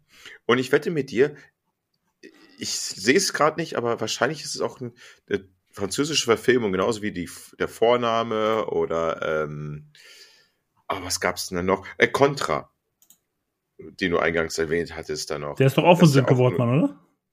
Ist aber auch nur eine französische Adaption. Ja. Okay, mal, ich, ich habe noch nicht rausgefunden, ob dann die Italiener von den Franzosen klauen oder die Franzosen von den Italienern, aber ich tippe einfach mal drauf, dass die Italiener von den Franzosen klauen. Ich kenne ein paar Italiener und ich, ich glaube, die Italiener haben geklaut. Da ist auf jeden Fall auch Nilan Farouk drin. Genau. Und wie bei der Nachname halt ähm, Christoph Maria Herbst und hast du nicht gesehen, genau wie der Vorname. Ja, der Vorname, ja. Hm. Ja, den fand ich okay, aber auch nicht mehr. Ist halt auch, ist halt auch Wortmann mit Florian David Fitz und äh, Justus von Don, ich kann ihn nicht aussprechen, Donani oder Donjani oder ach, wie er auch mal heißt. Aber den mag ich ja sogar als Schauspieler. Du, hast ihn wunderbar ausgesprochen. Ich habe ja den, den Vornamen da im Theater hier in Braunschweig gesehen und da fand ich den um Längen, also das Theaterstück um Längen besser als den Film. Obwohl eine sehr schlechte Schauspielerin damit gespielt hat. Mich hat dieses Lehrerthema abgeschreckt. Ich will, seit ich ähm, aus meiner Feierei-Szenerie draußen bin und nicht mehr mit irgendwelchen Studenten und Studentinnen am Feiern bin, die größtenteils Lehramt studiert haben und ich da sehr viel mir anhören muss. Also ich, ich, ich will mit diesem Thema Lehrer nichts mehr zu tun haben. Erstmal so, weißt du, ich brauche da einen Break. Die das machen, cool. Alles cool. Aber ich in meiner Dennis-Bubble, ich brauche einen Break. Lasst mich da Brauche ich nicht. Ich, ich, bin da nicht drin. Irgendwann komme ich da wieder rein, in fünf, sechs Jahren, da muss ich mich mit diesem Thema wieder beschäftigen. Und dann weiß ich, das reicht mir dann. wenn die kleine Maus dann zur Schule geht. Und diese Jahre möchte ich mit dieser Thematik nichts zu tun haben. Deswegen gucke ich auch die Filme, die mit dem Thema Schule nichts zu tun haben, äh, zu tun haben, nicht gucken. Ich gönne mir diese fünf Jahre Pause einfach. Danach habe ich noch lang genug mit Schule zu tun. Du übrigens auch. Ja, ich weiß. Hast du denn noch was gesehen? Ja. No Way Out. Only the Brave. Wenn das der englische Titel ist, ja. Okay, gut. Das, das war nämlich jetzt meine Frage. Ich glaube nämlich No Way Out gibt es wahrscheinlich häufiger, aber dann meinst du den Feuerwehrmann-Film. Mit Josh Brolin. Und, ähm, ich meine den Feuerwehrmann. Ja, ja, ja, ja, warte, warte, warte. Wie heißt er nochmal? Miles Teller. Und hier, warte, warte. Natürlich hier nicht nur Josh Brolin, sondern auch ähm, Jeff Bridges. Der ist auch dabei? Der spielt natürlich auch mit. Das habe ich wieder komplett ja. vergessen. Der spielt diesen alten ähm, Arzt-Bürgermeister dieser Stadt. Stimmt. Oh, jetzt muss ich noch die, die, den Leuten hier noch ähm, erklären, um was es da geht. Ja, genau, mach mal. das kriege ich nämlich auch nicht. Ja, es ist aber schon ein paar Jährchen her bei mir. Du hast ihn jetzt noch präsent. Ich weiß, ich fand den super, so, aber es ist trotzdem schon ein bisschen genau. her. Also es geht darum, es ja, genau. Es spielt in dem Bundesstaat Arizona. Ein Gebiet, wo halt öfters mal ein, ein, ein, ein Waldbrände aufflammen, auffächern. Und zwar, ja, man kennt sich hier in Deutschland nicht aus. Man kennt hier die richtige Feuerwehr und man kennt die freiwillige Feuerwehr mit den Leuten, die damit einen nerven, dass sie in der freiwilligen Feuerwehr sind. Ja. Und man denkt sich so, okay, Danke. Mach Feuerwehr. dein Ding. Danke. Danke für deinen oh, Service. Du kannst heute nicht das und das machen. Du hast dein, dein Pieper hat gepiept, du musst zur Freiwilligen Feuerwehr. Das Ding ist, ich kann mich jetzt richtig schön auslassen hier über freiwillige Feuerwehrmänner, weil ich weiß definitiv, dass freiwillige Feuerwehrmänner kein Podcast hören. Die hören hier äh, sowas wie la la la la la la la Leila. Ne? Ja, das Wenn stimme ich dir komplett zu. Dann ist die geile Layla von sonst was. Ich könnte hier Hasstiraden machen, mache ich aber nicht. Mache ich nicht. Mache ich nicht. Mache ich nicht. Danke für euren Service. Tut zwar ein bisschen weh, aber mache ich nicht. So. Und jedenfalls, äh, äh, so. No Way Out spielt in Arizona. Der örtliche Feuerwehr, also das ist ein Feuerwehrtrupp, da gibt es wohl einzelne Trupps, die sich sehr unterscheiden welche Bereiche sie denn machen dürfen in gewissen Bränden. Und die kleine Feuerwehrtruppe, das müsst ihr euch vorstellen, ist ein kleiner Ort in Arizona. Das ist ein relativ kleines Haus und das ist eine Feuerwehrwache von, ähm, oh, das ist eigentlich wichtig zu wissen, wie viele Mann das sind. Ich sag mal 12, 15 Mann. Ich sag aber nicht, warum das wichtig ist. 19, 20, 20 Mann. Okay. 20 Mann. Wird halt geleitet durch Eric Marsh, gespielt von Josh Brolin, die jetzt in Sachen Waldkampf, Waldbrandbekämpfung halt nur gewisse Aufräumtätigkeiten ähm, tätigen dürfen. Und die, den wahren Kampf gegen das Feuer dürfen nur die sogenannten, oh, jetzt muss ich hier wirklich nachschauen, tut mir leid, Leute. Wahrscheinlich die, die es gerade anhören, schreien gerade ihr Autoradio an. Hotshots. Hotshots. Okay. Eine offizielle Hotshots-Crew zu sein, die dann wirklich an, wirklich an vorderster Linie dann halt den Waldbrand bekämpfen dürfen. Ähm, er schafft es dann mit seiner Truppe durch, weil sein Kumpel noch Bürgermeister ist und er wird ein bisschen belabert. Die Feuerwehrtruppe ist aber auch wirklich ein starker Haufen und somit wird sie halt ein offizieller, eine offizielle Hotshot-Crew, was sehr viel bedeutet, weil anscheinend so eine kleine Truppe niemals eine Hotshot-Crew oder zum ersten Mal wurde so eine kleine Truppe eine Hotshot-Crew. Wie gesagt, ich kenne mich da in Amerika nicht so aus. Und scheiße, ich kenne mich auch mit Feuerwehrmännern nicht aus, sind wir mal ehrlich. ähm, dann wird die Geschichte noch getragen. Benny hat ihn schon erwähnt. Äh, Miles Teller spielt dort mit. Miles Teller kennt ihr ja so ein bisschen von ähm, jetzt groß rausgekommen diesen Jahres durch Top Gun Maverick. Oder auch Whiplash oder da fand ich ihn auch schon Whiplash, sehr gut. ja, den muss ich noch sehen, den muss ich noch sehen. Oh, okay. Wo man denkt, oder ich gedacht hätte, okay, den Typen magst du nicht, Alter. Wenn, wenn ich seine Fresse sehe, der ist ein Spasto, Entschuldigung, Spacko. Ähm, aber jetzt, wo ich seine Filme sehe, ich mag ihn. Ich mag ihn irgendwie. Und jedenfalls dort spielt halt eine Rolle durch eines, von einem Dauerkiffer, der halt durch eine Ex-Beziehung oder sonst welche Liebeleien Vater wird, die Mutter des Kindes sagt natürlich, hier komm, verpiss dich, du eliger Loser, zu Recht halt, weil er in seinem Leben nichts auf die Reihe bekommt und er schließt sich dort halt dieser Truppe an, bewirbt sich dort und der Chef dort, Eric Marsh, sieht ihm was und gibt ihm halt eine Chance und er darf dort teilnehmen. Und somit begleiten wir halt diese beiden Männer und die Crew durch verschiedene Feuer. Und es ist halt so eine nette Geschichte, was er halt aufstellt, ähm, beziehungsweise was dann halt ähm, Miles Tanner, seine Charakter ist Brandon McDonald, sein Leben wieder in Kraft bekommt, ist so ein bisschen eine kleine Feel-Gut-Geschichte. Was den Film aber dann wirklich trägt und wo, worauf ich dann auch nicht dann weiter erzähle, ist, dass dieser Film auf eine wahre Begebenheit spielt. Und dass dieser Film noch einen letzten Akt hat. Und dass ich sage, Habt ihr auf mal, wollt ihr mal, warum auch immer, dachte ich auch nie, einen Feuerwehrmann-Film sehen? Wobei es gab mal einen guten mit ähm, Robert De Niro und. Backdraft. Kurt Russell. Und, und, und, und, und, oh, wie, ja, und Alec Baldwin. Nee, nee, nicht, nicht Alec Baldwin war es nicht. Irgendein Baldwin, Baldwin auf jeden Fall. Irgendein Baldwin, Bruder, genau. Das war der einzige andere gute Feuerwehrmann-Film. Aber diesen Film könnt ihr wieder sehen und es hat eine sehr interessante äh, Background-Story.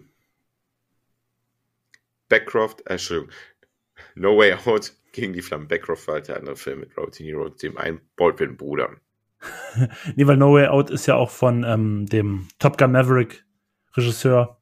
Der hat ja generell recht gute Actionfilme in den letzten Jahren gemacht, muss man sagen. Und der reiht sich da auf jeden Fall ein. Obwohl der weniger Action ist, der hat halt mehr dieses Dramamäßige dann auch noch hinten raus darin. Und äh, noch zu erwähnen ist Jennifer Connolly und Annie McDonald als Schauspielerin, die man auch noch kennt. Ja, Jennifer Connelly ist ja auch bei Top Gun Maverick drin. Also der arbeitet gerne mit denselben Schauspielern zusammen. Der hat auch schon ein paar Mal mit Tom Cruise zusammengearbeitet, der hat schon ein paar Mal mit Miles Teller und schon ein paar Mal mit Jennifer Connelly zusammengearbeitet. Ich arbeite auch gerne mit dir. Ja, danke. Das höre ich sehr gerne. So, dann komme ich mal zu meinem letzten Film für heute. Ich weiß jetzt nicht, wie viele du noch hast. Hm, eigentlich war es auch der offiziell letzte Film. Ich habe noch zwei Sachen noch mal zu erzählen. Ja, ich hätte auch noch was, aber ich, ich habe jetzt mir wirklich nur noch einen weiteren aufgeschrieben. Und das ist nämlich, ich habe letztens wieder zusammen mit meiner Frau, den hatte ich irgendwie schon lange auf der Platte, habe ich irgendwann mal aus irgendeinem Fernsehprogramm aufgenommen. Und zwar. Entschuldigung, ich muss mal ganz kurz fragen. Habt ihr euch danach gestritten nach der eingeschossenen Gesellschaft? Wart ihr selber so eine eingeschossene Gesellschaft? Nein. Also meine Frau fand den ganz und, okay. Und, und, du hast sie mit einer Waffe bedroht. Ey, zwing mich nie wieder so einen scheiß Film von Söhne Wörtmann zu gucken. Ey, ganz ehrlich, ich habe sie schon, glaube ich, zu viel schlimmeren Filmen gezwungen, deswegen alles gut.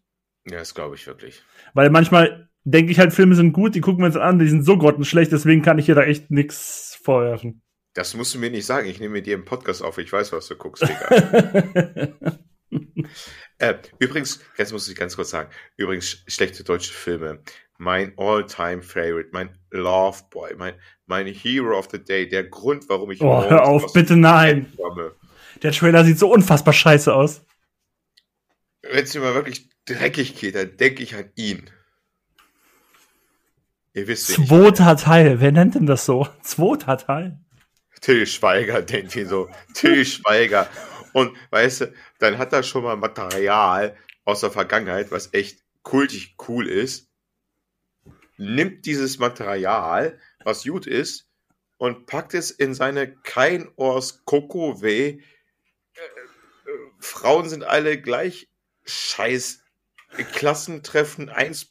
Hochzeit 3 4.0 Männerkack Herrenwitz Sauna Forts beschissene Drecks Chauvinisten Alt Männer Kackhumor Fotzen Scheiß Filme hinein und packt diesen wunderschönen Manta Manta 2 in so einen Film hinein, wo dann wirklich er dann steht und natürlich wahrscheinlich seine Tochter und seine Frau, eigentlich Personen, die er noch neben seiner Mutter eigentlich noch am meisten akzept respektieren, akzeptieren und lieben müsste und stellt sie da als die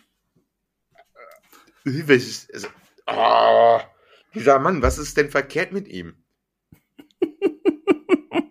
Alter Schwede, ey, wirklich. Der und das, meine Film Freunde, sind die Filmfellers. In, in einer Minute die, die, die hätten den Film einfach nur. Wirklich. Das ist ein Teaser, das ist doch nicht mal ein Trailer, das ist ein Teaser.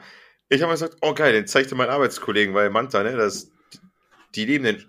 Oh Gott, niemals. Die dürfen noch nicht mal erfahren, dass dieses, dass da, dass da ein zweiter Teil rauskommt, Alter. Die werden ja sterben, ey. Till Schweiger, Alter, fick dich. Wirklich. Der mach Typ deine, ist mittlerweile so durch.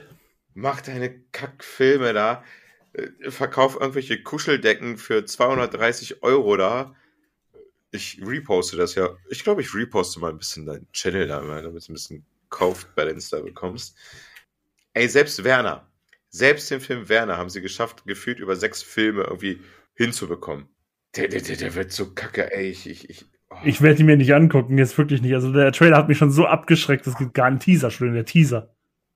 Ey, weißt du was? Ich traue dem sogar zu, dass er die Handlung in Hamburg oder in Berlin spielt. In Berlin. Und dann fährt er an der Spree da lang. Und dann bleibt er da irgendwelchen irgendwie Latte Macchiato trinkenden Frauen da stehen, ne? Das ist ja das Bild, ne? Das ja Latte Macchiato trinkende Frauen da. Erzähl mir irgendwas Gutes, Benny. Bitte erzähl mir irgendwas Gutes. Ich habe zuletzt noch mit meiner Frau geguckt. Und zwar habe ich mir The Visit angeguckt von M. Night Shyamalan. Du kennst den Film anscheinend. Das war ja tatsächlich. Geil! Nein, nein, nein, nein, stopp mal, stopp mal, stopp. Sie kam drauf, oder? Nee, ich hatte den aufgenommen, weil der auf meiner Merkliste stand tatsächlich. Deswegen habe ich den mal aufgenommen, auf der war Ewigkeiten auf der Platte und dann haben wir uns den angeguckt. Nee, glaube ich dir nicht. Sie kam drauf. Nein. Aber sie wollte, ihn, sie wollte ihn gerne gucken. Sie hat ihn auf meiner Platte entdeckt und meinte zu mir, sie würde ihn gerne gucken. Meine Worte gefallen mir besser. und es war ja tatsächlich der Film, weil das war ja wirklich der Film, der kam nach After Earth, nach die Legende von Aang, nach The Happening, nach das Mädchen aus dem Wasser, als wirklich eigentlich keiner mehr mit ähm, M. Night Shyamalan zusammenarbeiten wollte, hat er dann ja für relativ wenig Geld The Visit gedreht. Ein Film über zwei, ähm, ja, zwei Kinder, zwei Geschwister, ein Mädchen und ein Junge, die zu ihren Großeltern fahren und das irgendwie und ohne ihre Mutter, dann und die Mutter hat die Großeltern noch lange nicht gesehen. Und das ist alles etwas, ich sag mal so, unangenehm. So kann man es, glaube ich, ganz gut zusammenfassen. Weiter möchte ich ausführen, denn es stellen sich da so ein bisschen Fragen so, mit den Großeltern stimmt irgendwie was nicht. Warte, da tust du dem Film erstmal ein wenig Unrecht. Nämlich,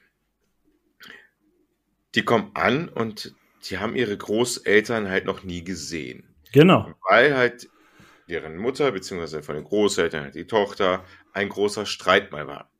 So, aber da haben die gesagt, okay, das ist unser Streit. Äh, Großeltern und äh, Nichte und Neffe haben damit nichts zu tun. Nicht und Neffe? Enkelin und Enkelin. Ach, Entschuldigung. Enkel und Enkelin. Haben damit nichts zu tun, deswegen sollen sie da mal hin, auf dieses Haus dahin. Und das ist halt so, weil die sich noch nie gesehen haben. Aber das ist auch schon eines der größten Plotholes des ganzen Films. Alter, Welche Mutter schickt ihre Kinder zu irgendwelchen Leuten, die sie seit 20 Jahren gefühlt nicht gesehen hat, sich nicht mal mit ihnen unterhalten hatte, vorab, von wegen, die haben sich nur, nur über die Kinder gemacht. Das ist schon ein hartes Red Flag eigentlich. So ein Logikloch. Ja, ja, Digga, es ist Familie. Ja, aber nee, das hat mich schon so ein bisschen so, ja. Also ich würde als Elternteil meinen Kinder nicht zu irgendwelchen Leuten schicken, die sie seit 15 Jahren nicht gesehen haben, die ich nicht mal weiß, wie die jetzt so drauf sind. Und die Kinder haben das ausgemacht, dass die da hingehen. Ich, ich habe mich noch nie mit denen unterhalten, die seit 15 Jahren. Also finde ich schon ein bisschen. Mm. Ja, aber die Eltern sind ja gerade auf einer, auf einer Segelyacht Turn, glaube ich. Ja, die Mutter auf jeden Fall. Der Vater ist ja nicht da. Ja, jedenfalls, um das mir mal meinen Gedanken bitte mal ausreden zu lassen, mein lieber guter Freund Ben. Du hast mich ja nicht mal den Film zu Ende vorstellen lassen. Ja, weil du einen wichtigen Part vergessen hast. Da will ich dich ja nur unterstützen, mein guter Freund, mein, mein guter alter Freund Ben. Und zwar ist es natürlich ein Interessenkonflikt. Du hast einmal die dritte Generation, die Jungen, und dann die ältere Generation. Das ist auch so ein Ding. Die kennen sich nicht, sind aber verwandt, haben sich eigentlich lieb, mussten sich aber kennenlernen, finden sich irgendwie aufgrund aufgrund auf sympathisch, müssen aber auch damit erstmal klarkommen, dass ein Generationskonflikt herrscht. Aber ist das du, Ben? Ach so. Sorry, der Bild war gerade eingefroren. Naja, und dann sind sie halt ein paar Tage bei ihren Großeltern und dann verhalten die sich merkwürdig. So beginnt es. Und ich sag mal so, der Film nimmt dann sehr gruselige Züge an, muss ich sagen. Und das krasse ist ja auch, der Film ist ab zwölf, ne? Der ist ja wirklich ab zwölf freigegeben. Und meine Frau saß dann nach dem Film dann da auch schon während des Films, also war, nee, ich kann jetzt nicht schlafen gehen. Ich krieg ja, ich krieg ja Angstzustände, wenn ich jetzt schlafen gehe. Die war da auf jeden Fall sehr investiert drin. Ne? Vor allen Dingen so in ein, zwei Szenen. Die fand sie ultra gruselig. Ich sag mal so, ich bin ja eigentlich ein Stein. Aber ich bin, ich, ich, ich fand die Szene unter dem Haus auch ein bisschen creepy. Ja, ja, die fand ich auch ich creepy. Sag, und es ist total verrückt. Warum hat man Angst Entweder vor kleinen Mädchen oder vor alten Frauen. Das sind die größten Horrorvorstellungen. Stell dir mal vor, du guckst jetzt aus dem Fenster und du siehst eine alte Frau. Anderes Szenario, du guckst aus dem Fenster und du siehst einen Mann. Was ist gruseliger? Die Frau trägt übrigens äh, weiße, lange Haare, ist offen, guckt verrückt. Erstmal auf den ersten Blick erstmal gar nichts. Du bist der Stein. ja, das sowieso. Du bist der Stein, Alter. du kommst dir immer an, sagst oh, du hast das Gefühle und der Film hat dir das und das ausgelöst, das war so super und hier und das und jenes.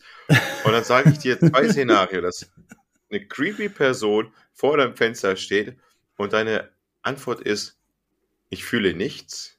Ja, wenn da irgendeine Person vorm Fenster steht, warum soll ich denn da Angst haben? Sorry, ich habe ganz ehrlich, mein Zimmer, aus das ich mich, mein Fenster, aus dem ich jetzt endlich gerade rausgucken könnte, wenn die Rollos nicht runter wären, da sind zwei Meter davor ist der Gehweg. Da steht immer irgendwelche nein, Leute, komische Leute, wenn ich, ich da rausgucke. Nein, er steht, er steht bei dir im, im Beet. Achso, ja, okay, das ist dann natürlich schon etwas. Da würde ich er eher rausgehen und sagen, warum stehen sie in meinem Beet? Würdest du da rausgehen? Ja, kommt, drauf, kommt drauf an, wie die Person aussieht, ne? Würdest du rausgehen bei einem Mann oder bei einer Frau? Bei der alten Frau. Ja, schon bei der alten Frau, du könntest die alte Frau wegklatschen. Alter. Ja, deswegen. Ja, das ist es ja, aber im ersten Moment sind alte Frauen auch immer gruselig, ey. und ich, ich will mal sagen, also ich habe jetzt natürlich hier schon diesen gesagt mit diesem Logikblock von wegen ähm, mit der Mutter und sowas. über das kann ich hinwegsehen, weil ich fand den Film auch wirklich unangenehm. Ich fand ihn interessant anzugucken. Der hat echt gruselige Momente, wie ich es ja auch schon erwähnt habe, und dem gebe ich den Film auch so. Ich fand den Film auch wirklich absolut äh, guckbar. Mir hat er durchaus gefallen. Wie gesagt, meine Frau, glaube ich, fand ihn noch einen Tucken besser, ist auch vollkommen okay. Eine Sache, die möchte ich allerdings noch kurz erwähnen und die stört mich generell bei dieser Art Film immer. Das, das haben wir noch gar nicht erwähnt. Hm. Der Film ist nämlich tatsächlich ein Found-Footage-Film. Und ich habe halt ein generelles Problem mit Found-Footage-Filmen, weil ich generell so, ich finde halt so stilistisch mag ich das sogar so, weil ich finde die Bilder nicht so immer ganz cool. Ich habe halt das Problem, weil extrem viele Horrorfilme ja diesen Found-Footage-Aspekt haben. Und bei dieser Art Film, also vor allem bei dem hier, weil das hier sind keine stationären Kameras, das sind wirklich Kameras, die die Kinder immer mit sich führen und sowas. Und gerade bei solchen Art Filmen habe, tue ich mich dann immer sehr schwer damit, wenn es dann irgendwann irgendwie so um Leben oder Tod geht oder sowas und dann halten die Leute immer noch rauf. Das, das ist immer so, das bringt mich mal raus, weil dann denke ich mir so, es macht kein Schwein.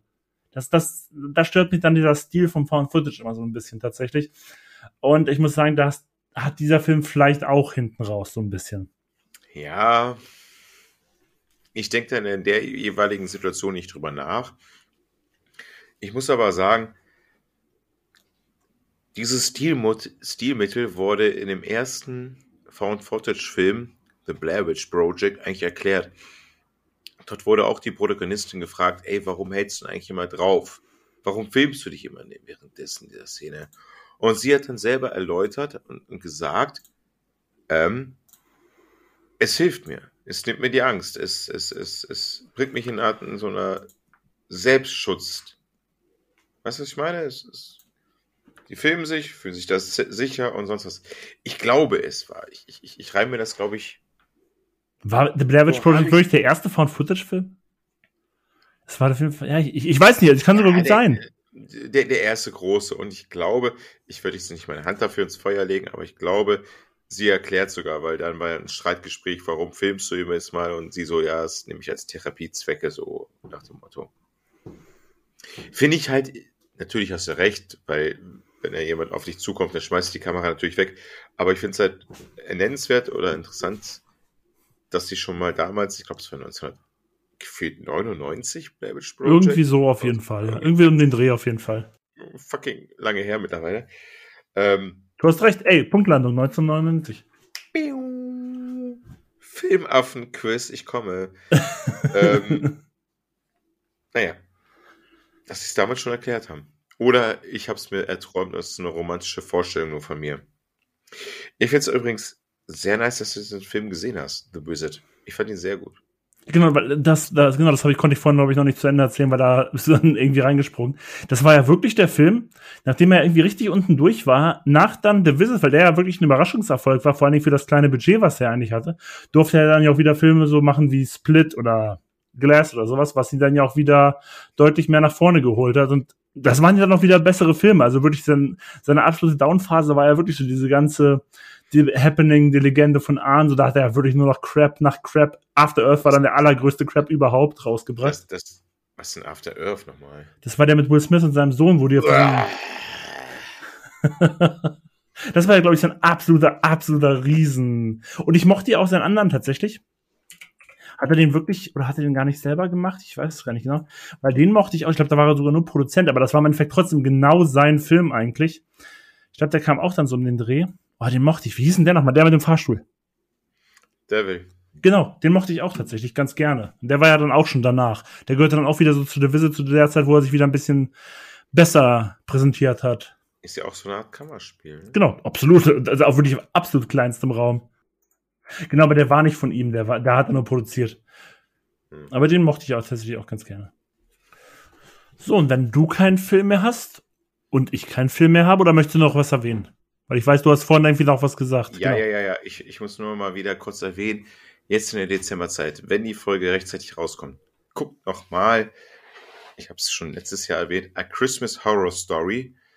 Ein Horror-Weihnachts-Episodenfilm mit vier verschiedenen Episoden getragen von dem William Shatner als Radiomoderator der durch ein wenig durch, naja, durch, nicht durch Story steckt, aber immer wieder als Ankerpunkt zwischen den Episoden wieder wiederkehrend ist und am Endeffekt die spannendste Geschichte mitträgt, inne hat. Finde ich einfach schön. Nicht zu ernst nehmen, diesen Film. Wie gesagt, Ben, vor mittlerweile 20 Jahren, muss ich da sagen, wir beide und unser dritter Freund aus Bayern, wir hätten diesen Film schon 20 Mal gesehen, gefühlt. Immer wieder zu Weihnachten. Weil wir nicht Möglich, ja. In der Zickenstadt auf den Weihnachtsmarkt gegangen wären, sondern zu Hause gesessen hätten. Bei ihm, weil er immer sturmfrei hatte, wie du schon mal angemerkt hattest. Und noch was? Premiere bei den Filmfälles. Dieses Mal bringe ich eine Story aus dem englischen Königshaus bei den Filmfälles. Oder nennen wir es den ehemaligen Königshaus, nämlich Harry und Meghan oder Meghan und Harry, keine Ahnung, ich habe den Filmtitel nicht, den Serientitel nicht gemerkt. Die Geschichte von Harry the Nazi, Entschuldigung, Prinz Harry oder Entschuldigung, ehemaligen Prinz Harry und Meghan. Ich hätte nicht gemerkt, dass du schwarz wärst, wenn sie es nicht jedes Mal erwähnt hätten, dass du schwarz wärst, weil für mich bist du eine weiße Person, deren Geschichte von der Unter Unterjochung des gemeinen Volkes und Journalismus, Entertainment-Programm der ganzen Welt des armen, armen Pärchens namens Harry und Meghan oder Meghan und Harry. Hast du geguckt? Ich habe von der ersten Folge 20 Minuten geguckt. Okay. Ich muss sagen, Prince Harry war mir schon immer so ein bisschen sympathisch. Er wirkt dort auch nicht wie ein Arschloch. Sie wirkt für mich auch nicht wie eine. Sie wirkt für mich auch nicht wie eine blöde Fotze. Sie wirkt für mich echt sympathisch. Ich find's geil, dass du erstmal noch einmal durchgeschnauft hast, überlegt, was du sagst und dann trotzdem das einfach gesagt hast. Ey, bis der Minute hält eh keiner durch das unseren Podcast zu. Also kann ich Wörter sagen. Ist doch egal ob das jetzt, ich, ich weiß gar nicht, wie viele Folgen diese Serie hat. Ich glaube, das Ding ist einfach nur zum Trash angucken. Weißt du? Ich glaube eher vielleicht für andere Menschen, die das sehen wollen, nimmt das, ich glaube, das ist eher so eine Kardashians-Ebene. So Frühstücks-TV-Fernsehen mäßig. Weißt Kann ich mal? absolut nicht beurteilen, weil ich davon wirklich, also ich weiß, dass es das gibt, aber ich habe davon wirklich keine Sekunde gesehen. Weißt du, warum ich das gesehen habe? Weil wir dann, naja, komm, lass mal was essen, lass mal nebenbei, ach scheiße, lass mal was gucken nebenbei. Und ich mir gesagt habe, okay, wir müssen aber immer, ich will jetzt hier nicht eine Stunde lang hocken. Lass was gucken, was man jederzeit ausschalten kann. So kann man es beschreiben. Es unterhält sich, unterhält einen für den Moment, wo man es guckt, aber man hat überhaupt keine Probleme, es auszuschalten. Dazu dann eine Frage von mir. Hm. Hat deine Frau das weitergeguckt? Äh, ich glaube, ich weiß es nicht. Okay. das war, wie gesagt, zuletzt gesehen, das war Henry Sadie, wollte ich gar nicht. Ähm, ich glaube, sie wird es nebenbei mal weiter gucken. Aber auch mal aus dem Raum gehen und, und, und sonst will für Sachen machen und dann mal wieder weiter gucken. Ne? Weil ich meine, vielleicht kannst du da was von noch weiter erzählen. Du wirst es wahrscheinlich gucken als nee. Fan der Winzer. Nein, das werde ich nicht gucken, das interessiert mich dann nicht. Hm. Das ist ja The Crown oder so, ist ja noch was komplett anderes. Das ist ja reine Fiktion. Und in Wirklichkeit interessiert es mich ja nicht. Ich gucke ja nur diese Spielfilme darüber. Hey, du hast auch The Crown geguckt, oder nicht? Ja, The Crown ist einfach eine super Serie. Unabhängig von dem ganzen Scheiß Königshaus und sowas. Das ist einfach eine sehr gut inszenierte Serie. Hey, The Crown spielt auch über das Königshaus. Ja, ich weiß, aber eigentlich interessieren die mich nicht, aber die Serie ist einfach super interessant. Ich die glaub, Serie an sich ist eine verdammt gute Serie, jetzt unabhängig ja, davon, ob das, das Königshaus real ist oder nicht. Du wirst, du interessierst dich auch über das Königshaus.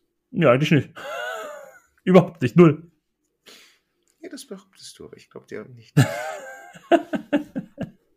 so, damit wir auch nochmal den letzten Zoff jetzt hier heute Abend hinter uns gebracht haben bringen wir das ganze Thema jetzt mal zu Ende. Das sollte ja eh nur so ein kleiner Einwurf sein. Wir hören uns dann ja wahrscheinlich irgendwann noch mal bald wieder mit der nächsten regulären Folge der Filmfellers. Die und wird dann erscheinen zwischen den Jahren und diese Folge wird erscheinen vor Weihnachten. Ne? Diese Folge erscheint, wenn alles gut läuft, so in zwei, drei Tagen. Das wäre für euch dann so eine Woche vor Weihnachten hoffentlich. Und für mich ist das dann in meiner Zeitrechnung in der Podcastaufnahme zwei Wochen vorher, drei Wochen vorher, minus XY. Dennis Plus drei. denk an den Instagram-Post und ich denke mir so, äh, was? Dein Zeitgefühl ist echt super. Was geht's in der Folge nochmal? Alles klar, dann ich sag schon mal Danke. Danke, dass ihr uns wieder zugehört habt. Mir hat's wieder Spaß gemacht. Ich hoffe, ihr schaltet uns wieder ein, wenn es wieder heißt Filmfellers, drei Jahrzehnte vor der Glotze, haben wir vorhin nicht gesagt. Und ich übergebe zum Abschied an Dennis. Und ich übernehme von dem Grinch Ben. Natürlich wünscht euch der Dennis eine wunderschöne Dezemberzeit. Ich hoffe, ihr habt ganz wenig arbeiten müssen, habt viele Freunde getroffen, alte Bekannte, alte Freunde und trifft euch mal mit dem einen oder anderen Familienmitglied wieder. Hört diese Episode kurz vor Weihnachten und habt dann ein wunderschönes Weihnachtsfest mit leckerem Wein, guten Essen. Geschenke sind nicht wichtig, Leute. Scheiß drauf. Lasst die Geschenke beiseite und habt einfach eine gute Zeit. Macht euch keinen Stress wegen Silvester. Da hören wir uns noch vorher. Silvester muss ich gar nicht drüber reden. Also, scheiße, Leute. Genießt auf den Dezember. Ich hab euch lieb. Bewährt uns wieder. Au revoir. Chin Chin, euer Dennis. Macht's gut. Filmfellers. Drei Jahrzehnte vor der Glotze.